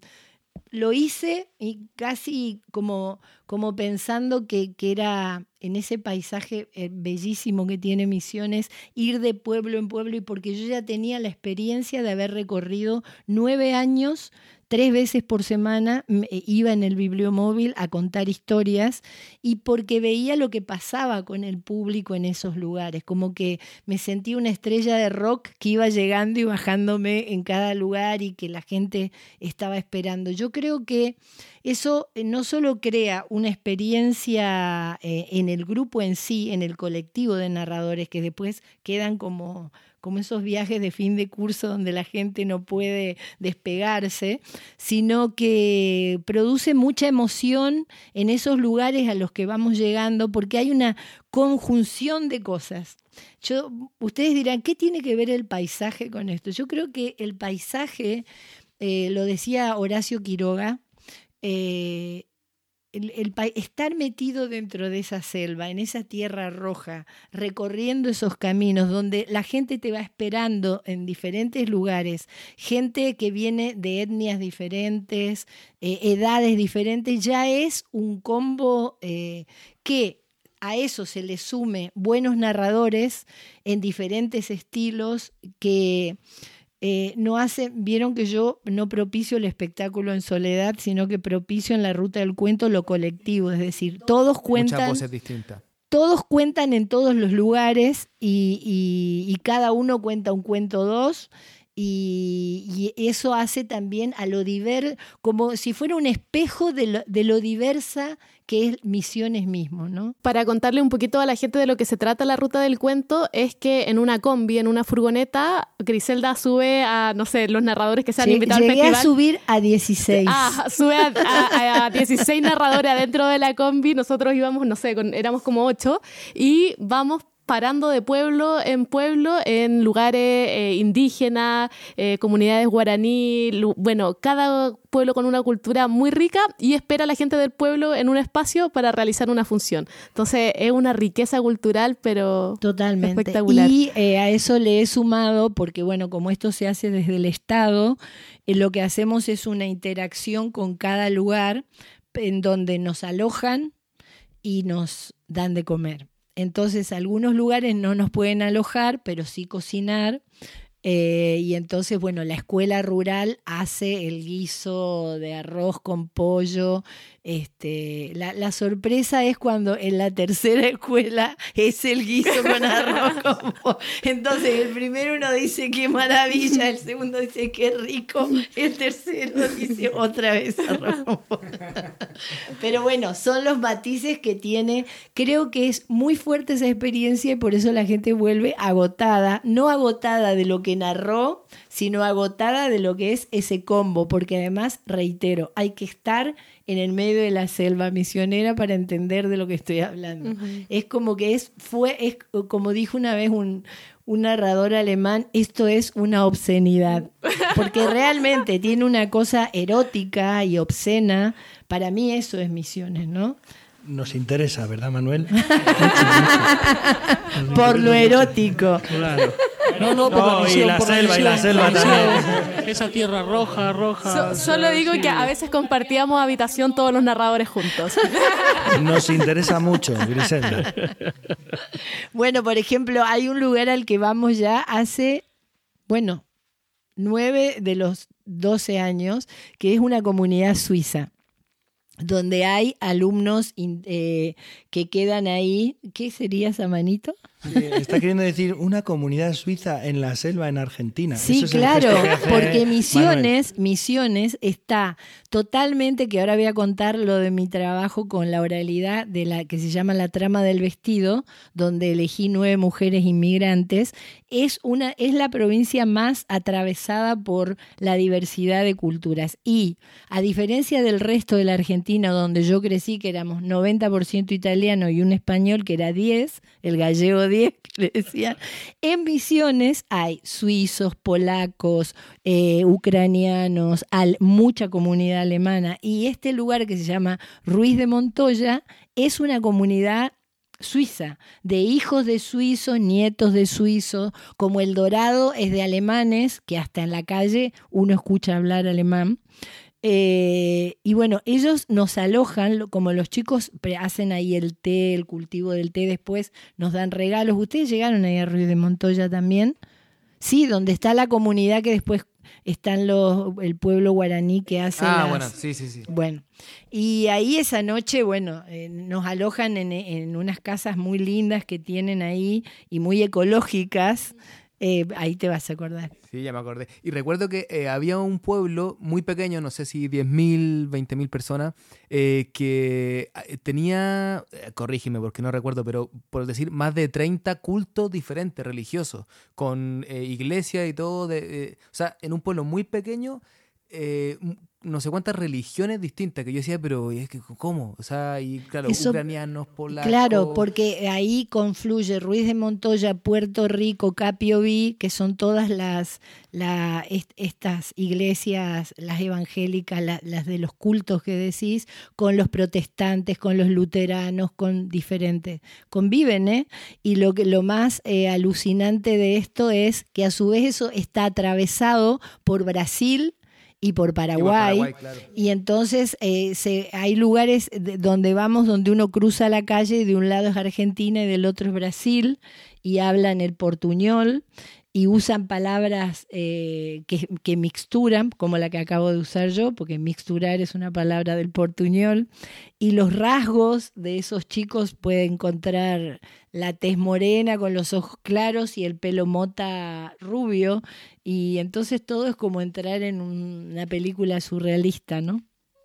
Ag- Agregar algo a, a la experiencia de la ruta del cuento, eh, que la gente espera con tanto cariño también a los narradores. eh, recuerdo en, en algún lugar, Salem puede ser. Eh, Alem. Alem. Eh, a nosotros nos declararon visita ilustre. El alcalde nos dio un Ciudadanos diploma ilustres. ciudadanos ilustre. Y eso, ese es mi mayor reconocimiento en la, de la vida. ciudad. Cada vez que alguien me, me dice algo, yo digo, a ver, perdón, soy declarada ciudadana ilustre. Sí, así bueno. es, así es.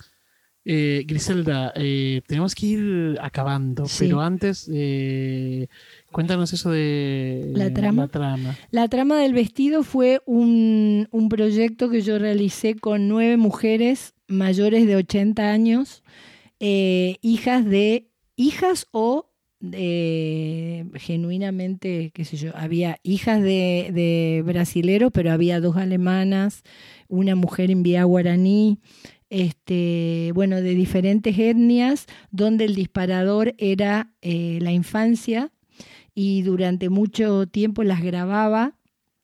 Hicimos un disco interactivo que se llama La trama del vestido, que lo presenté en la biblioteca Bonmesán en, en Barcelona en el 2015, ya ni me acuerdo, hace mucho.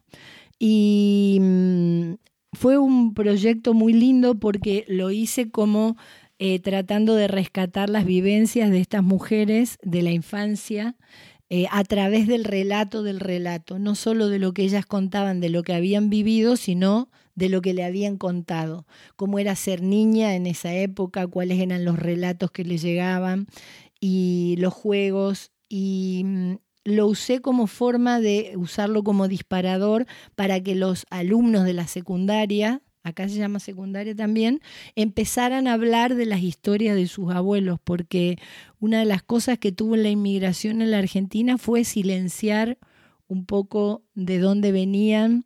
Yo creo que hubo tanto sufrimiento en muchos inmigrantes de que los separaron y, y, bueno, entonces esos inmigrantes no les contaron a sus hijos ni a sus nietos eh, todas estas historias y bueno, la trama del vestido tuvo que ver con eso. Y lo que era impresionante como búsqueda es que a veces ellas narraban historias como si las hubieran vivido ellas que eran totalmente del abuelo, totalmente del relato del relato, ¿no? Como poniendo en valor lo que implica la oralidad cuando, cuando tiene todos los elementos de los que hablé antes, ¿no? La emoción, la, la, la verosimilitud y todo eso. Qué bien. Bueno, pues un placer, un placer auténtico haber estado charlando contigo. Ya los encontré un poco agotados porque, porque claro, antes estuvo Ana. No, no, no, no, no te confundas, nosotros, nosotros no tenemos para 16 horas. Podemos estar hablando. Horas y horas. Sí, no, lo que pasa es que intentamos no, eh, digamos, repartir la conversación, ¿no? Para no estar hablando ahí, ah, sino va saliendo un poquito más los Atocigadamente. Bueno, yo estoy muy agradecida por, porque me hayan dado esta, esta caricia. Ah, pues muchas gracias, muchas gracias. Ha sido un placer, ¿eh? Gracias.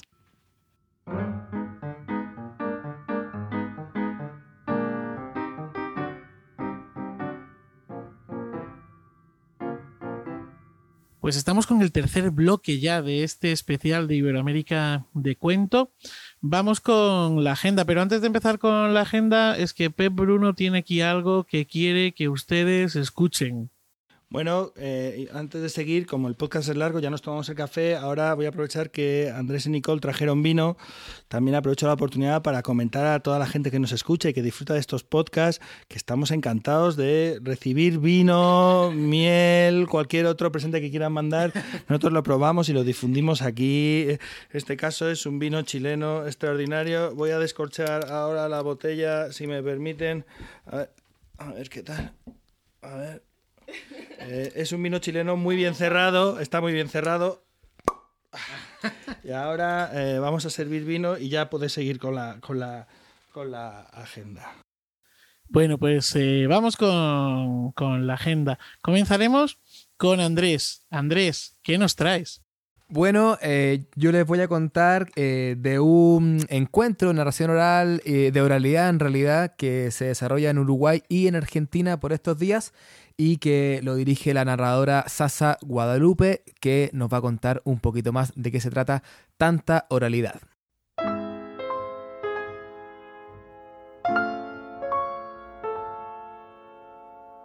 Hola, soy Sasa Guadalupe, creadora y directora del Tanta Oralidad, Encuentro de Tradiciones Orales. Este año es el cuarto y este año es caserito. Hemos decidido mirar a las compañeras que vienen trabajando dentro del territorio argentino. Soy de Buenos Aires, Argentina, cosa que no les había dicho. Em, esta cuestión de hacerlo caserito es porque los años anteriores ha sido internacional y había de, de por aquí y de por allá. Este año va a venir una compañera del sur que no es narradora, es una docente que ha vivido durante 10 años en una comunidad mapuche en el norte de Neuquén y que de ahí, de convivir y aprender, eh, tiene cosas para compartir. Otras sí son compañeras narradoras que además trabajan en identidad, memoria, construcción colectiva, otras simplemente recopilando por los pueblos de la provincia de Buenos Aires. Y así es como este Tanta da charlas, funciones, em, y está buenísimo porque, por ejemplo, en las charlas se expone un ratito qué es lo que vienen haciendo en sus lugares y luego se abre la ronda y la gente también tiene mucho para contar. Lo mismo hacemos con nuestras funciones, que este año ni una solita es en teatro, todo va a ser en ronda. Lo que buscamos es volver la mirada hacia lo que está pasando con la palabra desde un lugar netamente oral. ¿Y esto por qué surgió?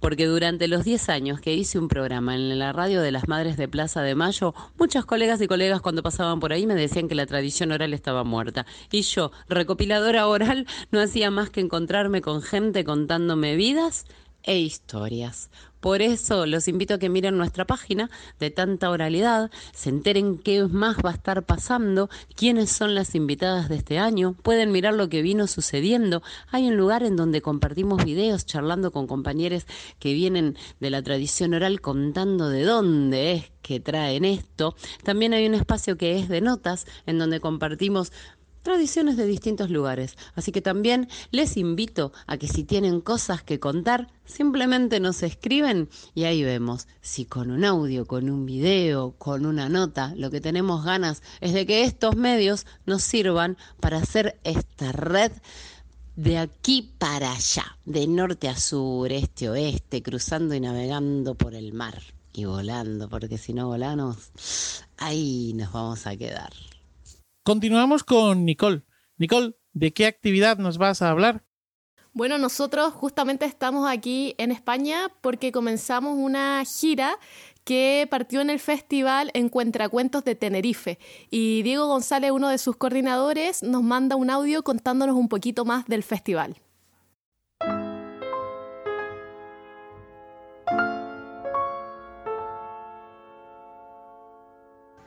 Hola Iberoamérica de Cuentos. Mi nombre es Diego Reinfeld y soy uno de los organizadores del Festival Encuentra Cuentos, que tiene lugar en Santa Cruz de Tenerife y este año ha celebrado su sexta edición.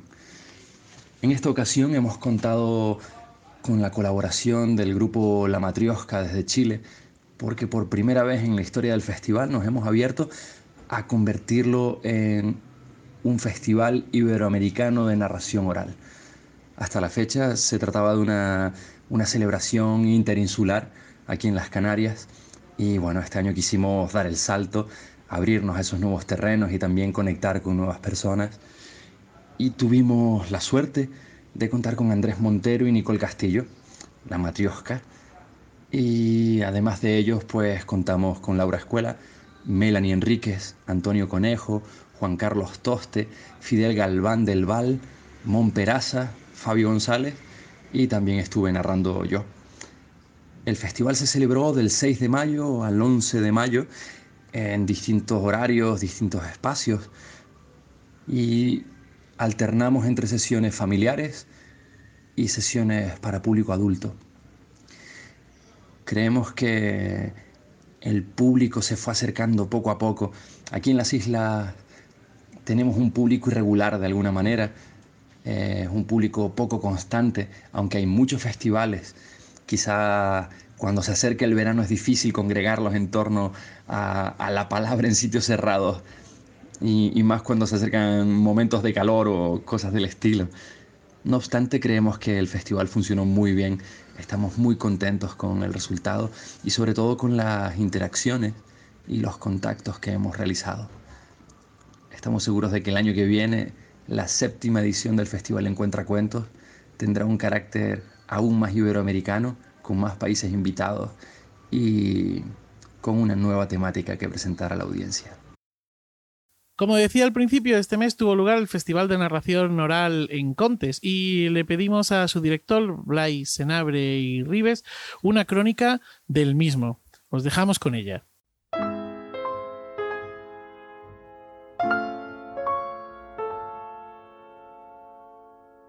Del 30 de abril al 5 de mayo se ha celebrado en Altea el Encontes, el Festival de Narración Oral de Altea. Han sido cinco días de festival, 24 actividades de narración de cuentos, 11 espacios utilizados, 7 narradores participantes, un curso de literatura popular, un mercado de intercambio de libros, un laboratorio taller de lectura compartida. Todo esto se ha celebrado en Altea durante estos cinco días. Los narradores participantes este año han sido Almudena Francés, Carles Cano, Griselda Rinaldi, Legolas Colectivo Escénico, Leonés Jiménez, Moni Poppins y Santi Rivera, venidos desde la Comunidad Valenciana, Cataluña, Argentina y Alcalá de Henares. Además, hemos contado con la colaboración del historiador local Juan B. Martín de Besa, que hizo una ruta histórica por las calles de Altea, y de Silvia Ripoll Gadea, una licenciada en psicología infantil que realizó el laboratorio taller de lectura compartida. Han sido más de 2.000 personas las que han pasado por las diferentes actividades realizadas durante estos cinco días en Altea y la verdad es que estamos muy, muy, muy satisfechos del resultado, del clima que se ha creado, de la expectación, de las ganas del público por asistir a los espectáculos de cuentos. La verdad es que creemos que tras 16 ediciones el festival está muy consolidado y la gente ya lo espera con, con ganas. Es como esa, ese pequeño oasis donde la palabra, la palabra contada, la palabra, la oralidad toma posesión de la bella ciudad de Altea, impregna todos y cada uno de los movimientos y las acciones que se realizan durante estos días. Nos satisface también ver que ha venido gente de, otras eh, provincias incluso a pasar unos días disfrutando de nuestro festival. Ya digo, estamos muy, muy contentos. Y todo esto es posible gracias a la colaboración del ayuntamiento, que es quien financia este festival, el Ayuntamiento de Altea y la Concejalía de Cultura, además del personal de la Casa de Cultura y la Biblioteca y las empresas que en mayor o menor medida colaboran con nosotros. Y también gracias al trabajo del técnico de sonido Tony Alós y de los dos encargados del montaje y del montaje que han sido Tony Mulet y Rosetta. La verdad, da gusto tener colaboradores que siempre realizan su trabajo con una sonrisa. Esto nos hace, nos hace ilusionarnos cada vez más. Y por eso digo, estamos muy, muy satisfechos con este, con el resultado de este año del festival. Y pensando ya en, en la próxima edición, descansar un poco, recuperar fuerzas, disfrutar de este, de este regusto tan dulce que nos ha quedado el festival y empezar a pensar ya en la próxima edición, porque esto es así, o sea, empezar a rescatar las notas tomadas, cosas que podemos cambiar, cosas que podemos mm, innovar, renovar, para que la oralidad, la cuando llegue la primavera vuelva a tomar las calles y plazas de Altea, de ese pueblo bello, bello pueblo mediterráneo y volvamos a dejarnos impregnar por la magia de los cuentos contados. Nada más, agradecer a todos los narradores, participantes, su, su gran trabajo, que ha sido todos espectáculos de una alta calidad, y sobre todo agradecer al público su asistencia, su, su fe y su, y su incondicionalidad. Muchas gracias. Y continuamos también con la agenda eh, hablando con Alberto Sebastián, o mejor dicho, escuchando un audio que le hemos pedido a Alberto Sebastián, narrador y miembro de la comisión de la Escuela de Verano de AEDA, la Asociación de Profesionales de la Narración Oral en España, que nos presenta eh, la próxima Escuela de Verano.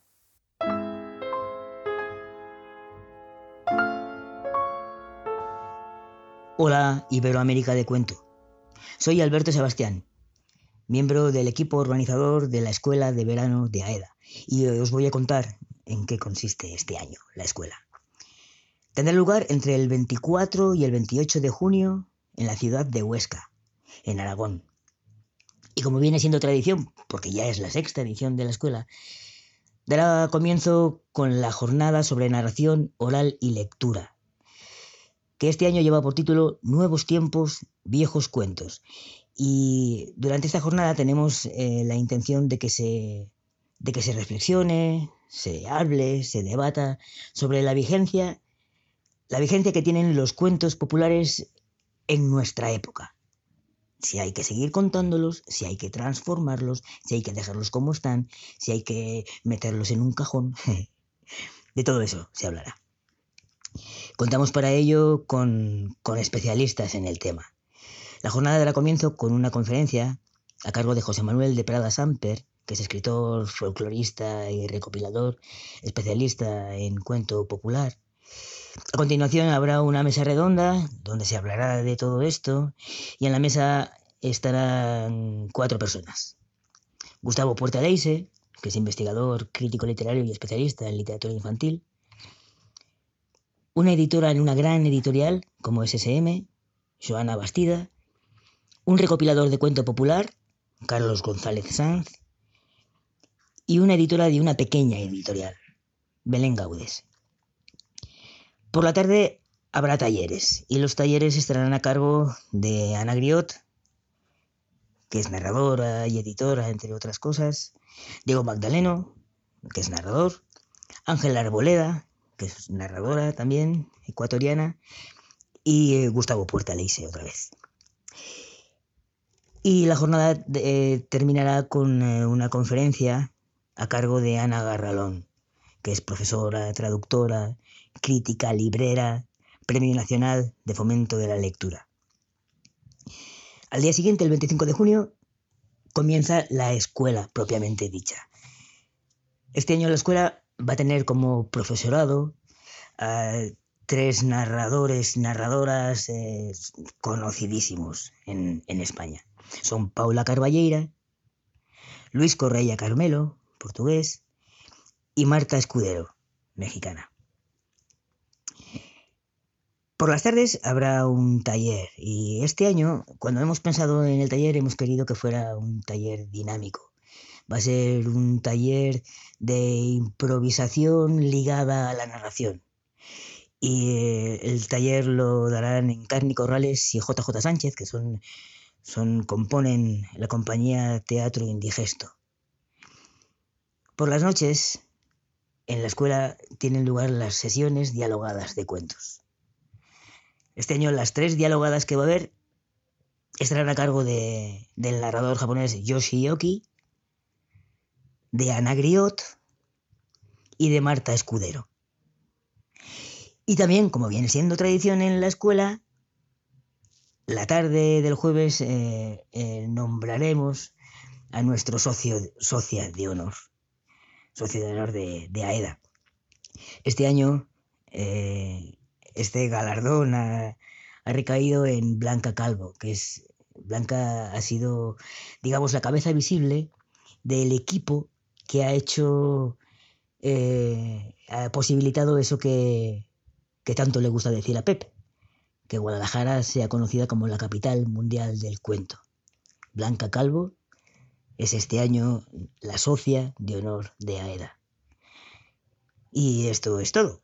Eh, esto va a ser la escuela de verano de AEDA de este año. Creemos que es un programa bien interesante, bien interesante. Todavía quedan plazas, pero, pero cada vez menos, claro. Un saludo. Pep, ¿qué te parece esto que nos ha contado Alberto Sebastián de la escuela? Tú que llevas desde el principio y que eres el, el padre fundador.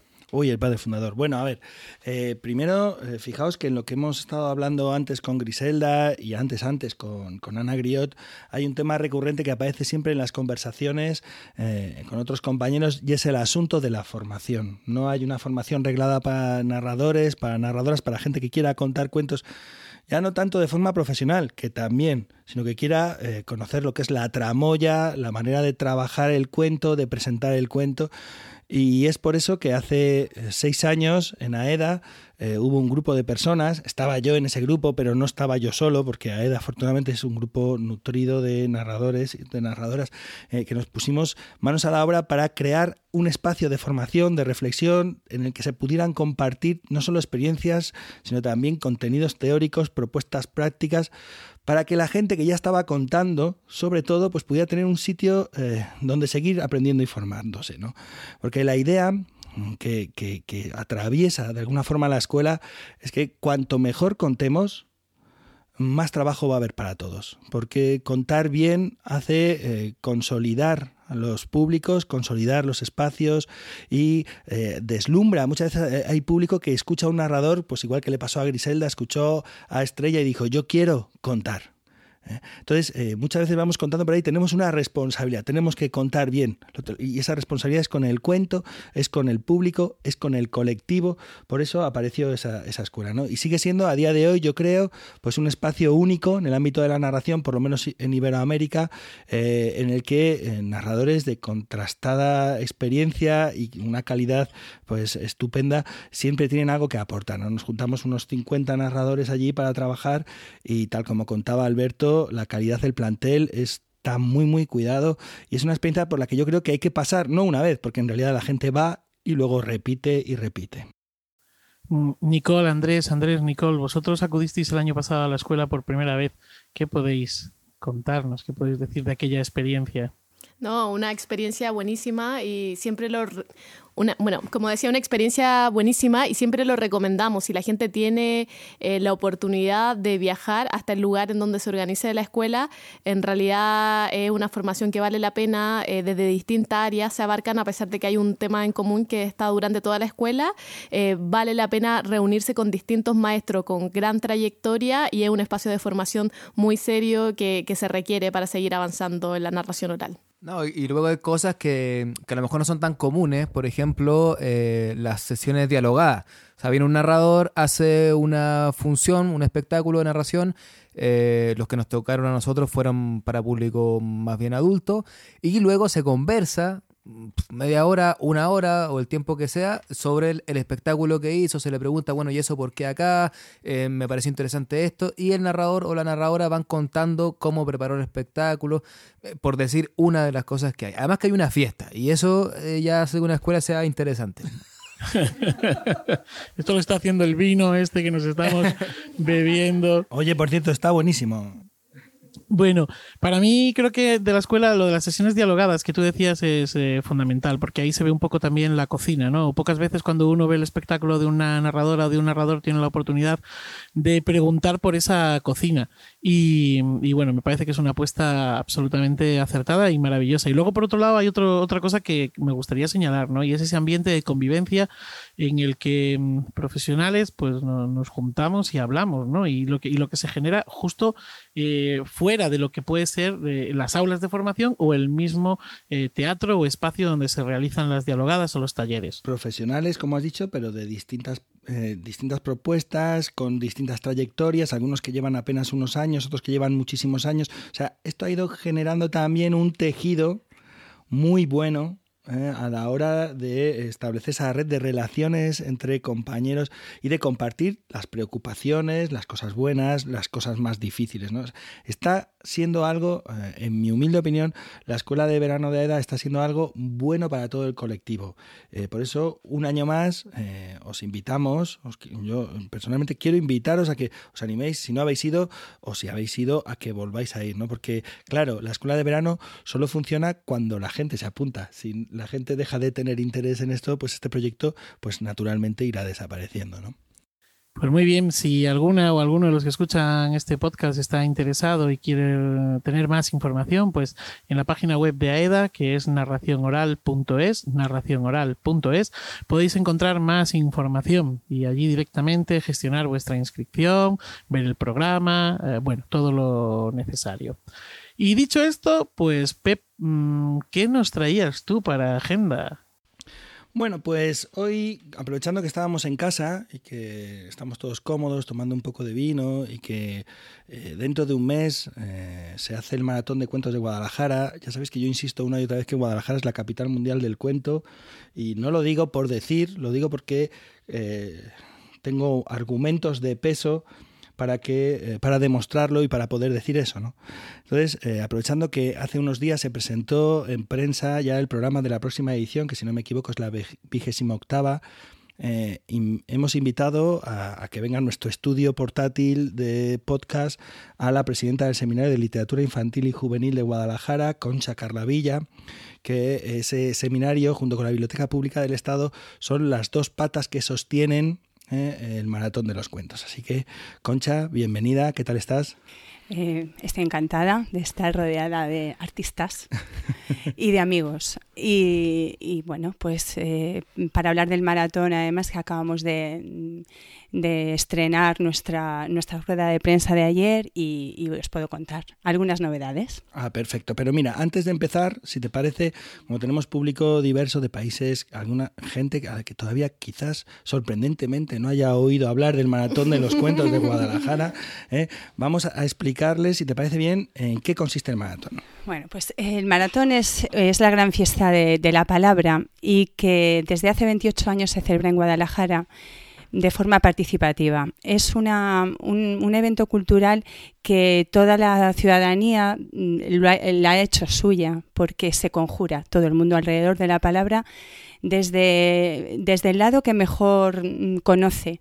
Los narradores contando el público escuchando, los fotógrafos fotografiando, los ilustradores ilustrando eh, cada, cada, uno de los cuentos. Y todo ello durante 46 horas ininterrumpidas desde el viernes al domingo. Em, eh, se, comenzó de forma, mm, pues así muy, eh, como, como si fuera un intento de de lograr algo milagroso. Decir, venga, ¿qué, tal si intentamos contar cuentos durante un día entero? Bueno, pues ahí se reunieron tres, tres amigas, tres dos de ellas bibliotecarias y una narradora, y Blanca Calvo, Estrella Ortiz y, Eva Ortiz. Y, y, aquel día, de repente, se dieron cuenta pues, que a la gente le gustaba contar, subirse al escenario de manera aficionada y había muy poquitos narradores profesionales y se mantuvo. Eh, ese, fuego de eh, ese fuego mm, no se apagó en ningún momento. Y, y de repente al año siguiente se dijo, vamos a intentarlo de nuevo. Y así llevamos 28 años. Y cada año se piensa en un tema. Eh, se, acuerda eh, con todos los, socios del seminario, que somos como 50 personas, se hacen reuniones y de forma colectiva, pues cada uno sugiere. Y, bueno, la, verdad es que eh, ha ido creciendo, creo que en calidad, porque más que la cantidad de decir, vamos a estar 46 horas, bueno, pues tenemos que dar contenido a esas, a esas, horas. Y, que a un escenario se, se suban más de 1.500 personas a contar junto con los profesionales, los abuelos, los niños, los padres, las embarazadas, eh, personas de todas las mm, diversos colectivos, pues es bastante milagroso y, creo que debemos de estar muy orgullosos. Es verdad lo que ahora escuchaba eh, que para para que esto eh, siga con, fuerza, aprender a contar bien es, es, algo fundamental. Creo que incluso los que somos aficionados eh, es verdad que estás como meses preparando tu cuento o tus cuentos o con tus niños y lo estás preparando, pero claro, lo haces de forma intuitiva. Y, es interesante eso de formarte para contar bien. Mm, es, creo que sería muy, muy bueno. De hecho, ha habido años en los que ha habido eh, pequeños talleres que se hacía para gente interesada, talleres que hacía, por ejemplo, Estrella Ortiz, de la que hemos hablado antes, eh, y se apuntaba gente. Es que era muy sorprendente, porque mira, si no recuerdo mal, el primer año el maratón duró 24 horas, al año siguiente dijeron, ah, pues que dura una hora más, 25 horas, al año siguiente 26 horas, pero ¿qué pasó? Que la gente se fue, como has dicho tú, se fue apropiando del maratón, porque el maratón no se sostiene por los profesionales. Es verdad que hay 20, 30, 40 profesionales que están allí contando, pero no los vas a encontrar allí. Tienes que buscarlos en el bar en las cervezas. Ahí están los profesionales, salvo en las horas a las que ellos tienen que contar. Y bueno, es verdad que alguna vez van a escuchar. ¿no? Pero ¿qué pasó? Se apropiaron del maratón. El pueblo, la ciudad, la gente de Guadalajara se apropió del maratón. Entonces, recuerdo un año que iba a durar como 28 horas y llevábamos como 7 horas de retraso porque la gente quería contar y contar y contar, que fue cuando se decidió, digo, saltemos eh, dos noches, hagamos dos noches, que era como la barrera natural, una noche en blanco aún aún, pero dos noches es una cosa eh, dura, dura, ¿no? Entonces es una, fiesta popular y por eso quizás ha sido irrepetible en otros lugares. No, no se ha podido copiar, por lo menos de esa manera. estaríamos encantados de que se mm, copiara, ¿no? Claro. Eh, yo es que creo que la ciudad, cuando tú preguntas ¿Qué te identificas? Eh, mm, ¿Qué es lo que te identifica más como guadalajareño? Todo el mundo piensa en el maratón de los cuentos. ¿Cuál es la fiesta, cuál es la actividad cultural más importante?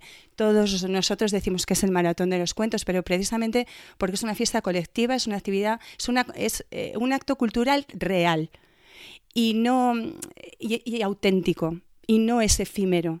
Entonces, eh, no sé, creo que, que, la gente es muy consciente y por eso lo apoya tanto. Tú llamas a cualquier puerta a pedir ayuda y todo el mundo te dice que sí al maratón, siempre. hemos estado dos años sin, sin, lugar, no teníamos el Palacio del Infantado, de repente dijeron que tenía luminosis y que no podíamos estar en el Palacio del Infantado. Y tuvimos que buscar otro lugar. Enseguida, bueno, es verdad que nos fuimos al, Liceo Calacense, que es otro palacio maravilloso, renacentista, precioso. Era por palacios. Y, y, lo logramos, otras veces ha sido con una carpa, pero el maratón eh, es, es, imposible que, que nadie pretenda ni siquiera plantearse la posibilidad de que no exista, ¿no? Por muchas piedras que te puedan meter en el zapato y, a veces tenemos problemas y tenemos obstáculos que salvar.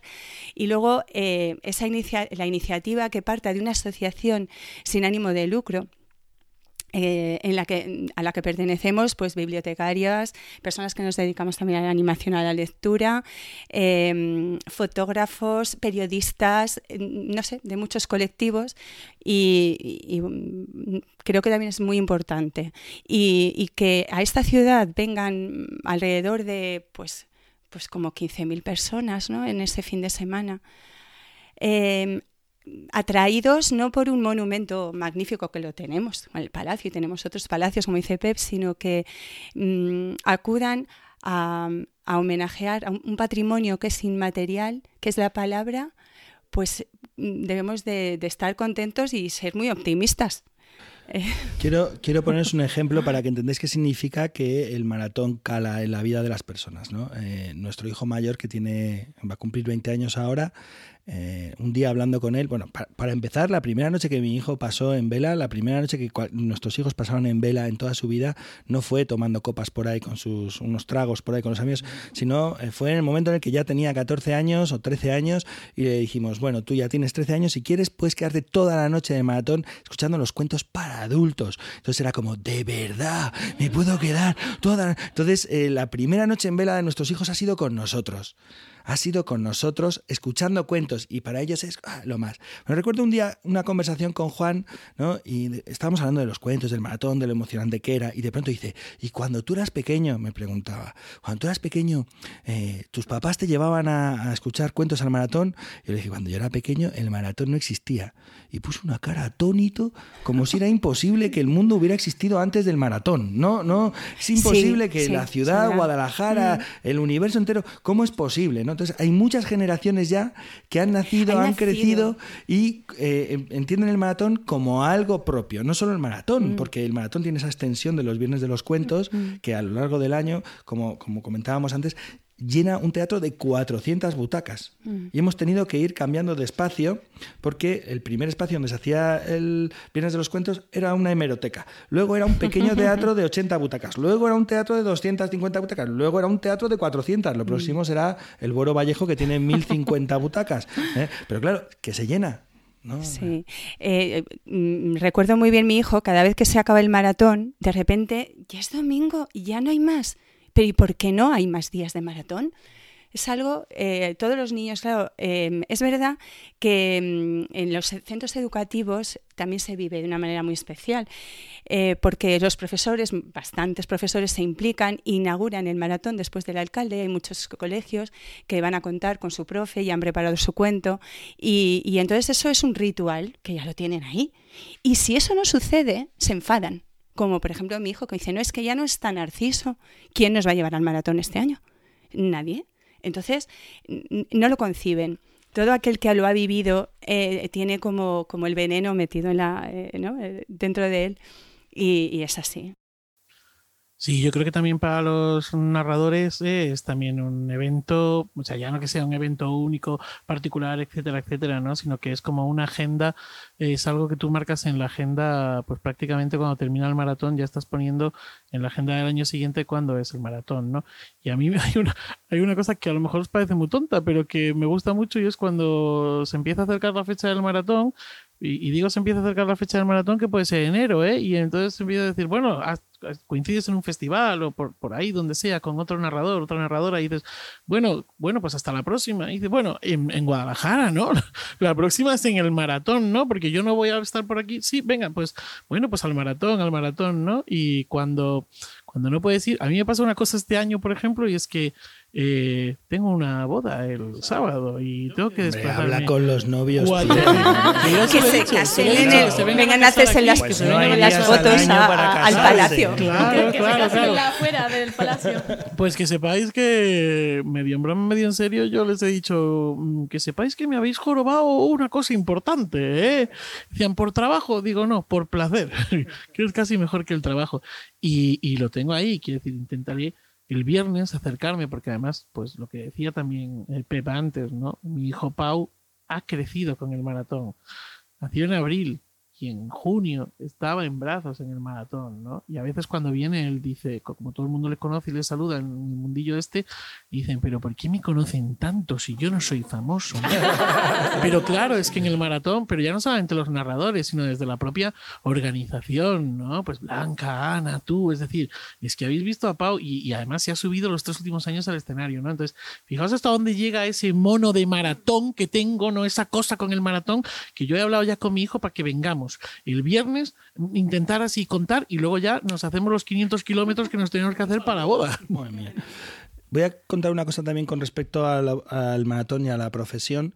El maratón fue el que eh, nos, eh, eh, nos contó a nosotros, nos reunió a nosotros y nos dijo, eh, daos cuenta de que sois profesionales, de que estáis viviendo de esto. En el maratón nos conocimos y nos reconocimos como colectivo de narradores. El maratón en los años, en el 97, si no recuerdo más mal, en el quinto año, eh, quisieron hacer un maratón en el que viniera gente de todas las comunidades autónomas y todavía había comunidades donde había gente que no contaba.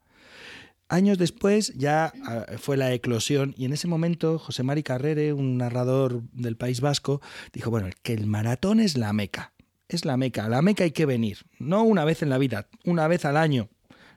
Y eso ha sido así. Ahí fue donde nosotros fuimos conscientes de que éramos un colectivo, de que eh, teníamos un oficio, de que teníamos que hacer las cosas bien, como un colectivo que trabaja en un, en un mundo, en el mundo del cuento, del cuento contado, que es algo que puede hacer todo el mundo, pero cuando ya te dedicas a ello de manera profesional, hay otras cuestiones además, ¿no? Bueno, entonces, después de... Sí.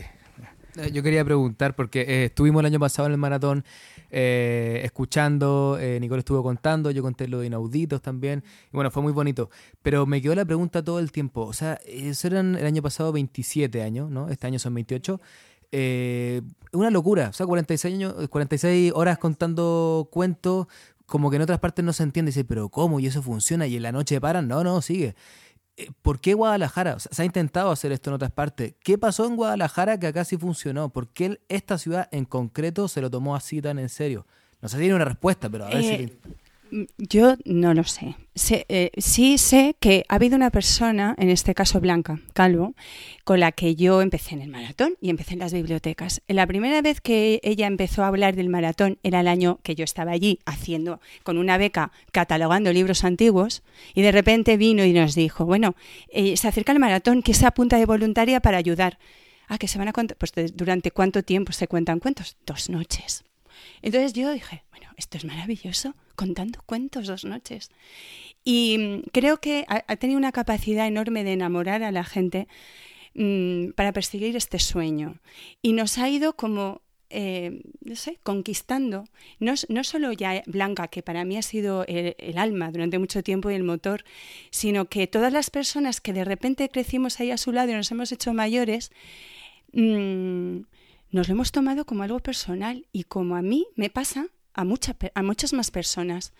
Entonces, por ejemplo, las noches que decías, madre mía, las noches, esas noches de, desde las 4 a las 8 de la mañana, Pep, hasta que llegan los recién duchados, que de repente el escenario está vacío, hay que salir, ¿quién está? ¿Quién se sube?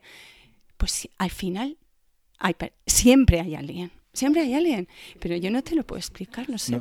yo creo que hay una cosa que es muy interesante eh, para que prendiera la, chispa del maratón, es la dimensión de la ciudad.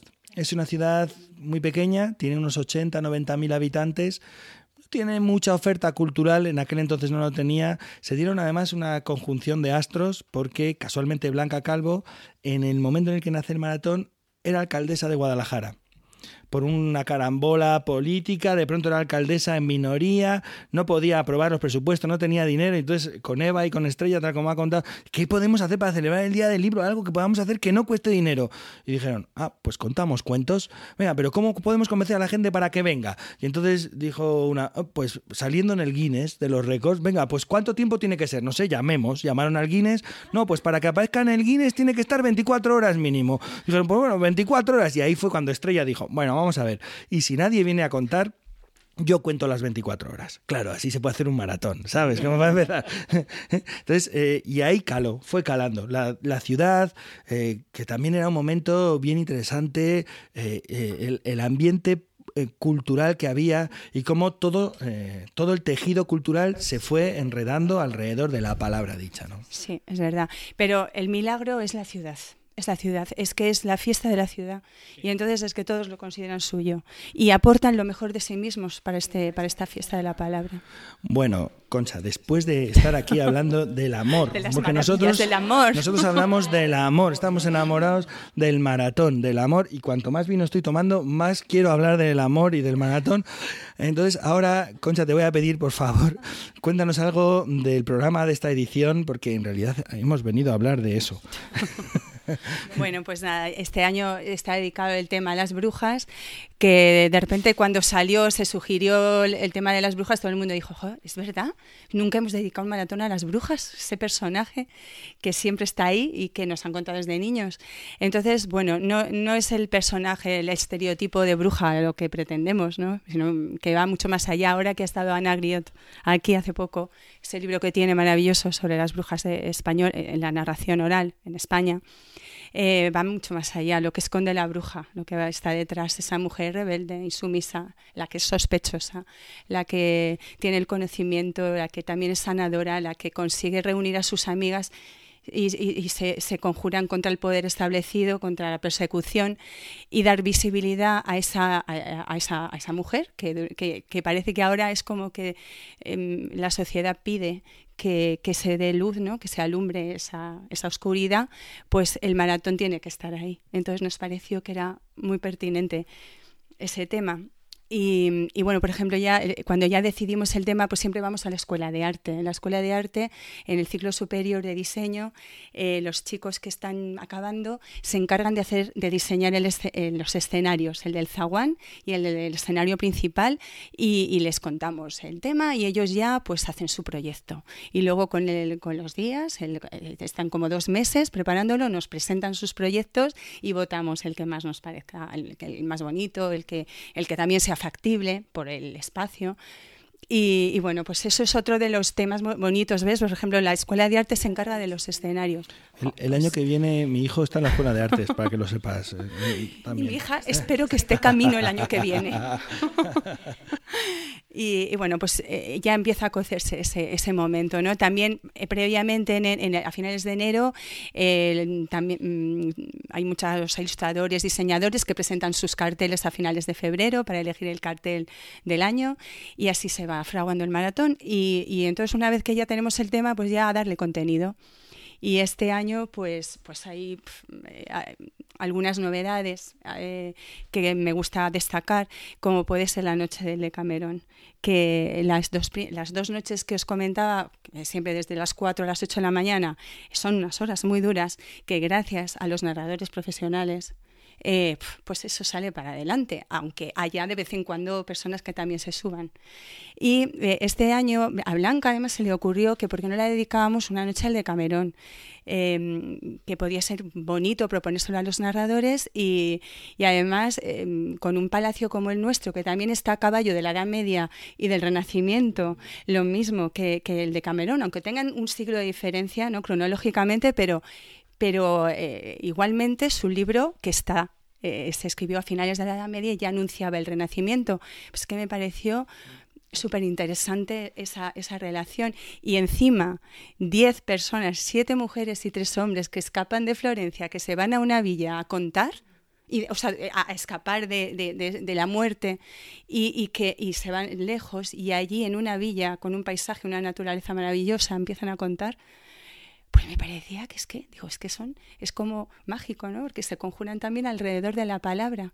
Pues como aquí, como este palacio, este lugar, que también abres las ventanas y ves unos jardines preciosos que ya, bueno, seguramente serían mucho más bonitos que lo que ahora tenemos, pero nos podemos hacer a la idea. Entonces, por ejemplo, esa novedad mí me encanta destacarla y que se suban al escenario y recreen ese de Camerón siete mujeres, siete narradoras y tres hombres. Es que el Decamerón además es, es como una de las Biblias de los narradores. Es uno de los libros de referencia donde, vamos, no sé, pero yo cuento bastantes cuentos de ahí y como yo, pues hay bastantes compañeros que cuentan, porque es como un libro por el que hay que pasar. Por ahí hay que pasar. pues vamos a tener la oportunidad este año que viene. Y luego, por ejemplo, en la noche de, mm, sábado a domingo, pues hay un homenaje a, Xavier Puente de Ocampo, que nos ha dejado huérfanos porque ha sido miembro del seminario y el responsable de que hubiera una segunda noche Efectivamente. Mm, para eh, ininterrumpida de, de narración. Hubo un encuentro eh, se hacían unos encuentros antes del maratón, cuando el maratón duraba apenas 25 horas, 27, 28. Y aquel encuentro era el viernes. Y después del encuentro, pues nos sentamos un grupo de personas ahí, con Xavier ahí también, y dijo, ¿y por qué no empezamos a contar cuentos? Esto era después de la cena, como a las 10. vamos a contar cuentos. Y decían, hombre, mañana a las 8 empieza el maratón, no sé. Bueno, pues contemos ahora y ya vamos calentando, decía él. Y empezamos a contar, a contar, a contar. Y entonces ya llegó un momento que eran las 3 o las 4 de la mañana y dijo Xavier, bueno, si queréis seguimos hasta las 8. Y ahí hubo algunos que como que se rilaron, que dijeron, no, mira, debemos dormir un poquito porque mañana es el maratón y tenemos que estar al 100%, ¿no? Pero él fue el que tiró y el que nos demostró a toda la gente, y yo por aquel entonces también andaba en el seminario, que, que, que nos demostró que se podía estar dos noches. Y fue eh, pues, empeño eh, suyo personal. Sí, empeño, personal. Y este año se le va a hacer un homenaje con amigos gallegos, eh, colegas, bueno, del mundo de la narración, pero también de otros, de otros ámbitos, esa segunda noche del sábado, ¿no? Y luego este año también en la biblioteca, que también es otro palacio, Palacio de Dávalos, se va a poder visitar. Eso era por palacios. Pues se va a poner visitar también como un monumento más y entonces va a haber varias personas que van a enseñar los artesonados preciosos que, hay ahí, que están escondidos, que no se ven así. Cuando vas a, de usuario de la biblioteca no los ves. Tienes que ir a la sala de investigadores para ver los artesonados mudéjares que hay preciosos. Y ahí además podrás descubrir todos los pines originales desde el primero hasta el último. Y también va a haber, va a haber una visita guiada por los libros gigantes que, que también han, han venido al, al, maratón tantos años. Los pines, os voy a explicar los pines, porque el pin. es un pin personalizado de barro que se hace cada edición, salvo las tres primeras ediciones que era el mismo pin. Eh, cada año, eh, con motivo del tema, se hace un pin Entonces, ese pin, ese, esa, no es una chapa porque es de barro, es artesano, pintado a mano. Esa chapa, eh, ese pin de barro, te lo dan solo si cuentas no se puede comprar, no se puede conseguir. si tú quieres ese pin, tienes que subir al escenario y contar. Es como de lo más cotizado. Es decir, ¿cuánto vale una casa en Guadalajara? Pues vale a lo mejor 100.000 euros o 400 pines. ¿Vale? Quiero decir, eso está muy cotizado. Y, también se, eh, puedes recuperar tu pin si algún año no tienes tu pin, no has podido contar o no, no, estás en Guadalajara, puedes recuperar el pin contando un cuento del tema de aquel año que te falta por ejemplo, el Maratón del Amor, que fue en el 2001, el Maratón de los Sueños, y entonces tienes un pin específico, pero claro, tienes que contar un cuento mm, con el tema de aquel año. Y un año que dieron un y pin a las 5 de la mañana, cuidado. ¿Tú te acuerdas de aquel pin gigante que dieron? Tenemos uno arriba nosotros, que lo hicieron solamente un año y nosotros tenemos uno. Sí, sí porque había que tenías que llevar los 10 pines últimos y nosotros íbamos con todas las chapas puestas aquí en la, pechera. Llegabas allí, contabas un cuento y te sacaban aquel pinón que, que, era para poner una tortilla de patatas encima. Sí, era una cosa extraordinaria, ¿no? Pero has contado las novedades, pero cuéntanos un poco... Un poquito el programa. Sí, es que es muy complicado porque el maratón... Eh, eh, el de Cameron forma parte del programa y, y el homenaje a Xavier también las Bueno, eh, luego quería decir, con respecto a esas noches insufribles, que dices, por favor, que llegue alguien ya a relevarme, van a, hemos sugerido a los institutos de secundaria a ver si quieren venir los alumnos, los adolescentes, como a las 7 de la mañana, que sean los, los guardianes del alba. A ver si lo logramos. Eh, desde hace dos años, desde el 2017, llevamos también eh, organizando el Día Mundial de la Poesía. Eh, ese año se, se dedicó a, a, la poesía, en 2017, a través de un proyecto europeo y se involucraron muchísimos institutos, se hicieron talleres con ellos, con, con eh, profesionales de, de, la poesía oral e improvisada y demás. Y desde entonces tenemos un vínculo más, más directo con, con ese público que nos cuesta tanto porque los niños está, está todo lleno de niños y de jóvenes y de adultos y de mayores, pero ese grupo de adolescentes, entonces vamos a ver si vienen esos guardianes del alba. Claro, y por eso les habéis puesto la hora más fácil, ¿no? Las 7 de la mañana. Es lo que tiene el maratón, tienes que ayudar al maratón, de alguna manera. Es que es así. Entonces, bueno, vamos a ver cómo nos sale. Y, bueno, y, siguiendo con un poco la programación, el ya sabéis que todos los años hay un festival de narración oral con cuatro narradores. Espera, voy a hacer así como un paseo en el maratón. A ver, me vas corrigiendo. Mira, tú llegas al Palacio del Infantado y dentro del palacio está el escenario principal. ¿Es verdad? Sí. Ahí está el escenario en el Patio de los Leones, un patio maravilloso, que además tiene otro pequeño escenario, que es el zaguán. Y el zaguán es para la noche, cuando nos quedamos muy poquitos. Eh, pero al mismo tiempo que eso está ocurriendo ahí en el corazón del maratón, ocurren un montón de cosas en toda la ciudad. Entonces nos vamos alejando del maratón y lo primero que encontramos... Pues es en el Teatro Moderno el Festival de, Narración Oral, que este año eh, lo van eh, va a estar Estrella Ortiz, la bruja rotundifolia, que no podía faltar porque es así. Eh, esa va a ser la primera, la primera sesión de las 6 de la tarde, el sábado. Eh, a las 7 Carolina Rueda, con El Juego de las Sombras. Eh, a las 8 Paula Carballeira y su espectáculo Mujeres que viven solas. Una gallega, tenía que estar, una bruja. y luego a las 9 va a estar Gorsiedu con su espectáculo El, el Percusionista. Y bueno, yo no he tenido oportunidad de verle este año, no me lo quiero perder, porque creo que es, bueno, es música, palabra, gesto, es, es, espectacular verle. Y además del teatro. ¿eh? Además del teatro. Además están los monucuentos. Entonces, los monucuentos Em, es, contar en un monumento de Guadalajara. Entonces eh, vas a la cripta, vas a, este año a la Iglesia de los Remedios, em, está la Diputación Provincial, que también es otro palacio, está la Biblioteca de Dávalos, que también es otro palacio. el Salón em, Chino. El Salón Chino y a ver qué más. Son, Espera, eh, porque desde el siglo hay como, XV, desde el siglo, XV, en adelante, pues al son 18, eso es, distintos monumentos que hay en la ciudad. Sí, la capilla Luis de Lucena, preciosa, que decían que arriba estaba la primera biblioteca de la ciudad. Hay ahí controversia, pero yo quiero pensar que sí. y, así, y la iglesia y la cripta de San Francisco. Entonces, puedes ir a donde tú quieras. Entonces, tienes un programa, te puedes quedar en el escenario principal, te puedes ir al teatro, al Festival de Narración Oral, y, y, por la mañana, la mañana, eso es verdad que es por la tarde el festival, por la mañana son los monucuentos. Entonces, igualmente puedes elegir. Y eh, además está también la palabra viajera.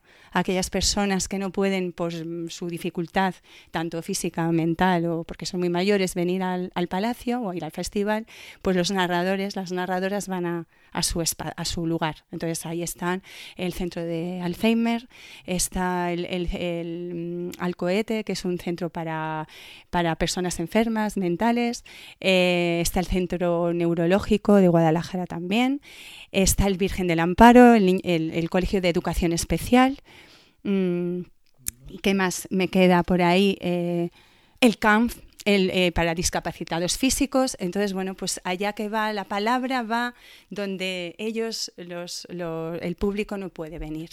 También es muy a destacar, ¿no? Eso también eh, todos aquellos centros que, que siempre participan con nosotros Mm, todos los años están esperando ver qué narrador va a venir este año. Y además hay animación de calle, espectáculos de calle eh, y en el patio del palacio hay librerías y hay, y hay artesanos. artesanos. Y hay otro pequeño escenario donde también hay otras propuestas.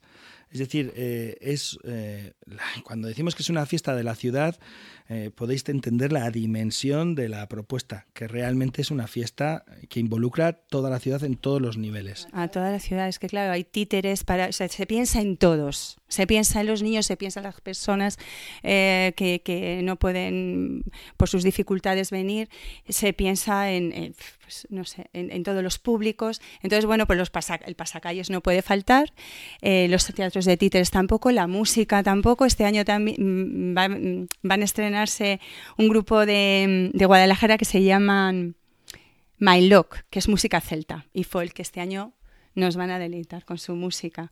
Y, bueno, pues esos espectáculos están ahí, alrededor, siempre alrededor del palacio y como mucho a la plaza del ayuntamiento, la plaza mayor, ahí en esa, eh, todo muy, muy en ese cogollo. Y luego hay que tomarse una cerveza en el favorito. Y luego también eso. Y además, y además hay en los días previos y en el mismo día del arranque del maratón unos maratones viajeros que se organizan en los municipios de la provincia de Guadalajara a través de sus bibliotecas y sus bibliotecarias y bibliotecarios.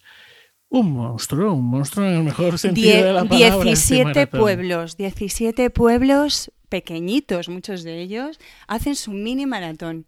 Se preparan los cuentos igualmente, niños, mayores, adultos, mm, de todo, el alcalde también, eh, los- el policía Enten- eh, local, todos. Entenderéis también que cuando acaba el maratón todos descansamos.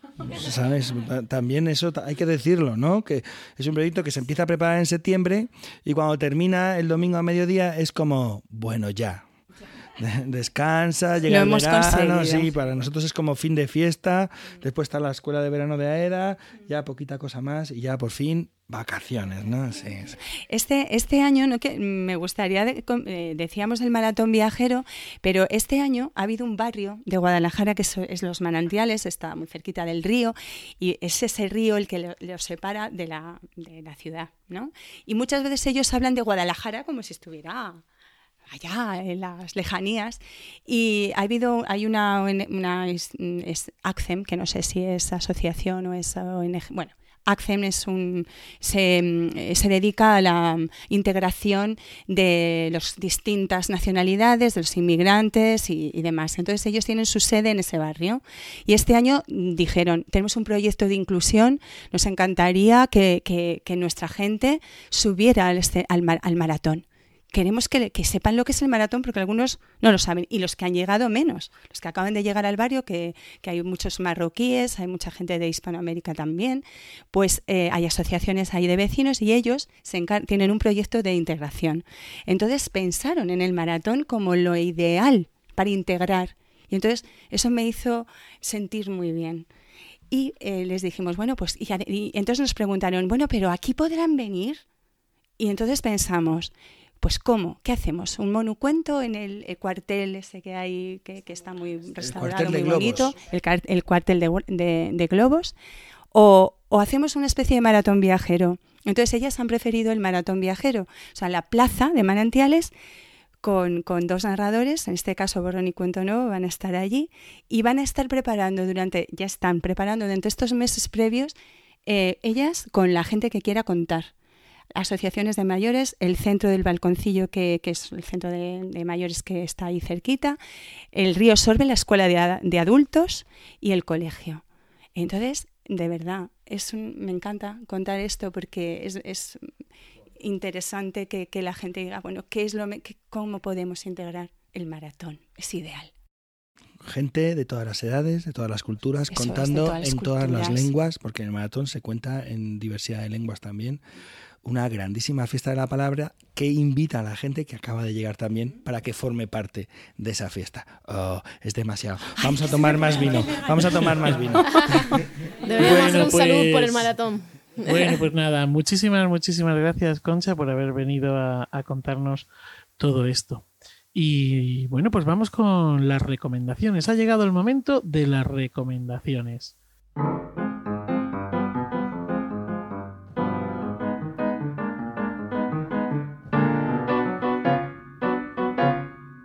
Bueno, yo les voy a hablar de uno de mis libros favoritos, me voy a dar ese gusto.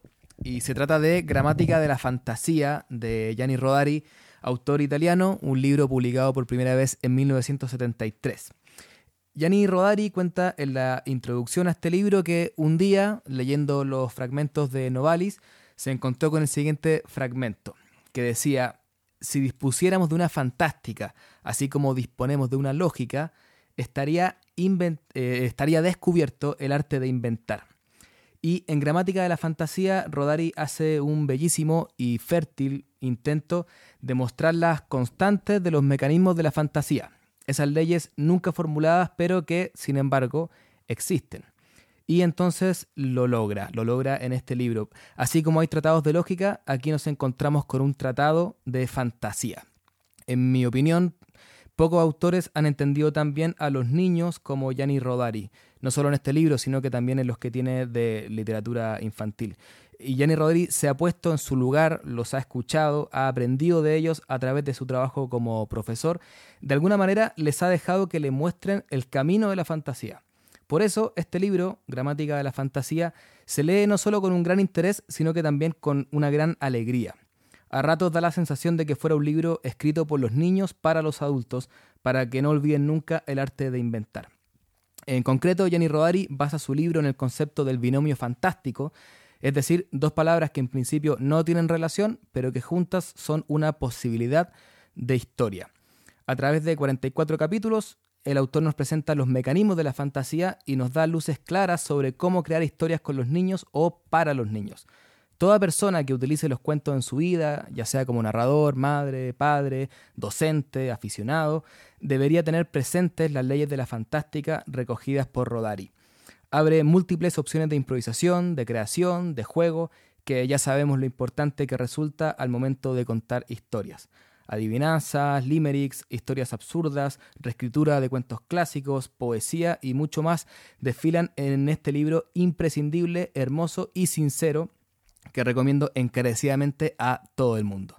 Como dice Rodari, no para que todos seamos artistas, sino para que nadie sea esclavo. Muchas gracias Andrés, qué bonitas palabras.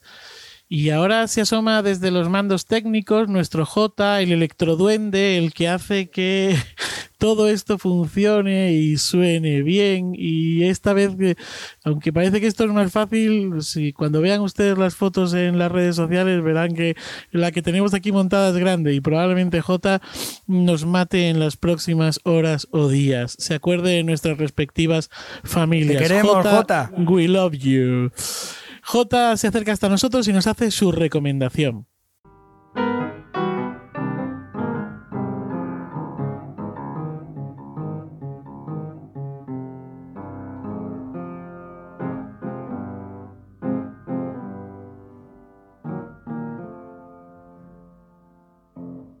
Hola a todo el mundo, hola a todas las escuchantas y escuchantes de Iberoamérica de Cuento.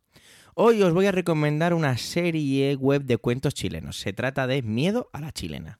Serie documental de capítulos breves donde diferentes campesinas y campesinos de la zona central de Chile relatan las historias de la mitología del campo.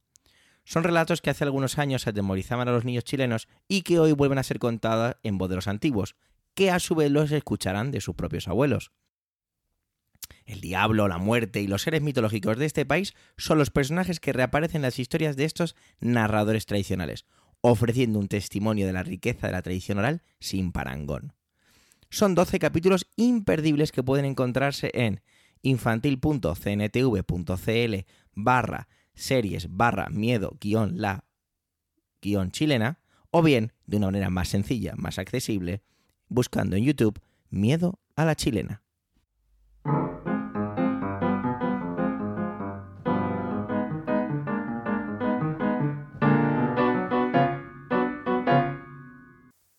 Les recuerdo que esto es Iberoamérica de Cuento, un podcast mensual dedicado al mundo de la narración oral en Iberoamérica, realizado por Manuel Castaño de Legolas Colectivo Escénico, que es quien nos habla por Pep Bruno, eh, Nicole Castillo y Andrés Montero. Eh, eh, y que, bueno, pues que hoy nos hemos dado cita en Cabanillas del Campo. También les recordamos que Iberoamérica de Cuento forma parte de la red de podcast de eh, Milcar FM y que pueden consultar y comentar todos nuestros contenidos en las plataformas más importantes de podcast y en Emilcar FM barra de cuento, donde tienen acceso a nuestras cuentas en Twitter y en Facebook.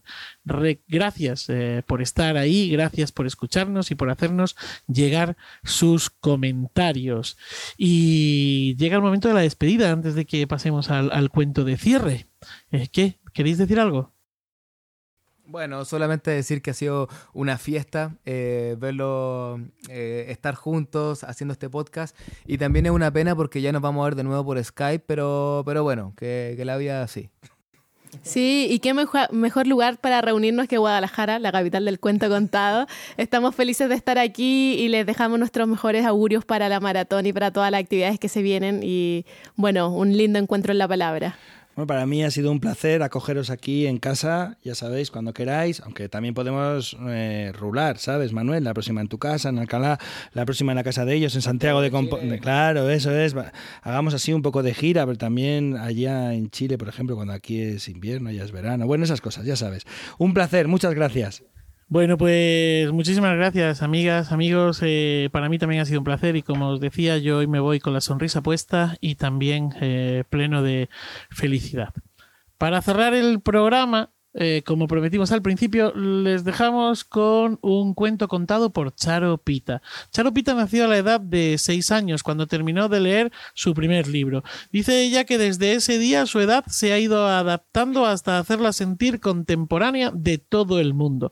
Charo Pita estudió filología hispánica y teatro. Lleva narrando historias y dando talleres de narración desde hace 20 años. Relatos tanto de tradición oral como de creación propia. Amante de la palabra, de todas sus posibilidades.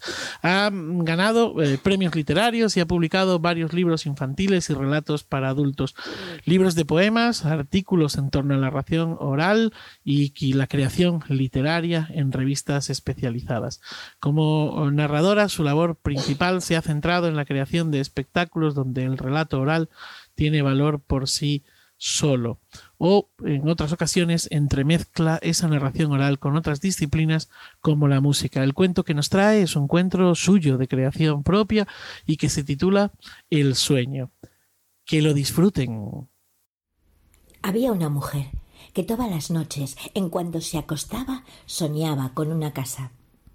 Al principio, en los primeros sueños, solo le visitaba el jardín, pero a medida que fue pasando el tiempo, entró en ella y uno a uno fue recorriendo todos sus cuartos, explorando hasta sus rincones más pequeños. La biblioteca, los dormitorios, el salón, la galería, la cocina, de baldosas blancas con hojas de saúco pintadas. La mujer se sentía tan cómoda en aquella casa soñada que deseaba que llegase la noche para poder volver a ella, para vagar por sus corredores, para tumbarse en sus camas, para revolver en sus libros, sentarse en sus butacas, escuchar el crepitar de la chimenea, para mirar a través de la galería la luna llena, enorme, que se veía desde ella. Lo único que a veces la inquietaba era que en el sueño, algunas noches, aparecía una niña, morena, que llevaba el pelo recogido en una trenza y tenía los labios muy rojos y la piel muy blanca. Las dos, mujer y niña, se miraban y nunca se decían nada. Las cosas cambiaron, como de vez en cuando suelen hacer y la mujer que soñaba se tuvo que marchar lejos. Nada más llegar a su nuevo lugar de residencia, buscó una casa para vivir. Entonces vio un jardín. Enseguida se dio cuenta de que ya lo conocía. Y para confirmarlo, paseó por él. Sí, lo conocía. Todo estaba como cuando lo soñaba. Todo estaba igual, menos una cosa. Colgado de un árbol había un cartel que decía se vende. El precio era de risa. La mujer no tuvo ningún problema para entrar en la casa. Quería confirmar lo que ya sabía.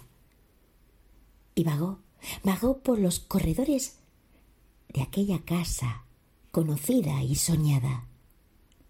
Recorrió la biblioteca, los dormitorios, el salón, la galería, la cocina, de baldosas blancas con hojas de saúco pintadas. Ya regresaba, cuando sintió una presencia. En un rincón quieta, vigilándola, estaba la niña, morena, el pelo recogido en una trenza, los labios muy rojos y la piel muy blanca. Hola, saludó la mujer. Hola, respondió la niña. ¿Hay por aquí algún adulto? La pequeña negó con la cabeza. Vi el cartel de fuera, dijo la mujer, y estaría interesada en comprar la casa, pero, pero no entiendo. Dime, ¿por qué es tan barata? ¿Tiene algún problema? Sí, replicó la niña. Hay fantasmas. La mujer sintió que se estremecía por dentro. ¿Fantasmas? Sí, fantasmas, dijo la niña. Pero no tiene por qué preocuparse. El fantasma de esta casa es usted. En cuanto la niña terminó de decir esto, el suelo tembló, se escuchó un gemido ahogado y la mujer desapareció. Y esto sucedió así, porque, como bien sabía la niña, lo único que espanta a las almas que vagan por las casas como fantasmas es la realidad de su propia naturaleza, reconocer que no son más que sombras que sueñan una vida.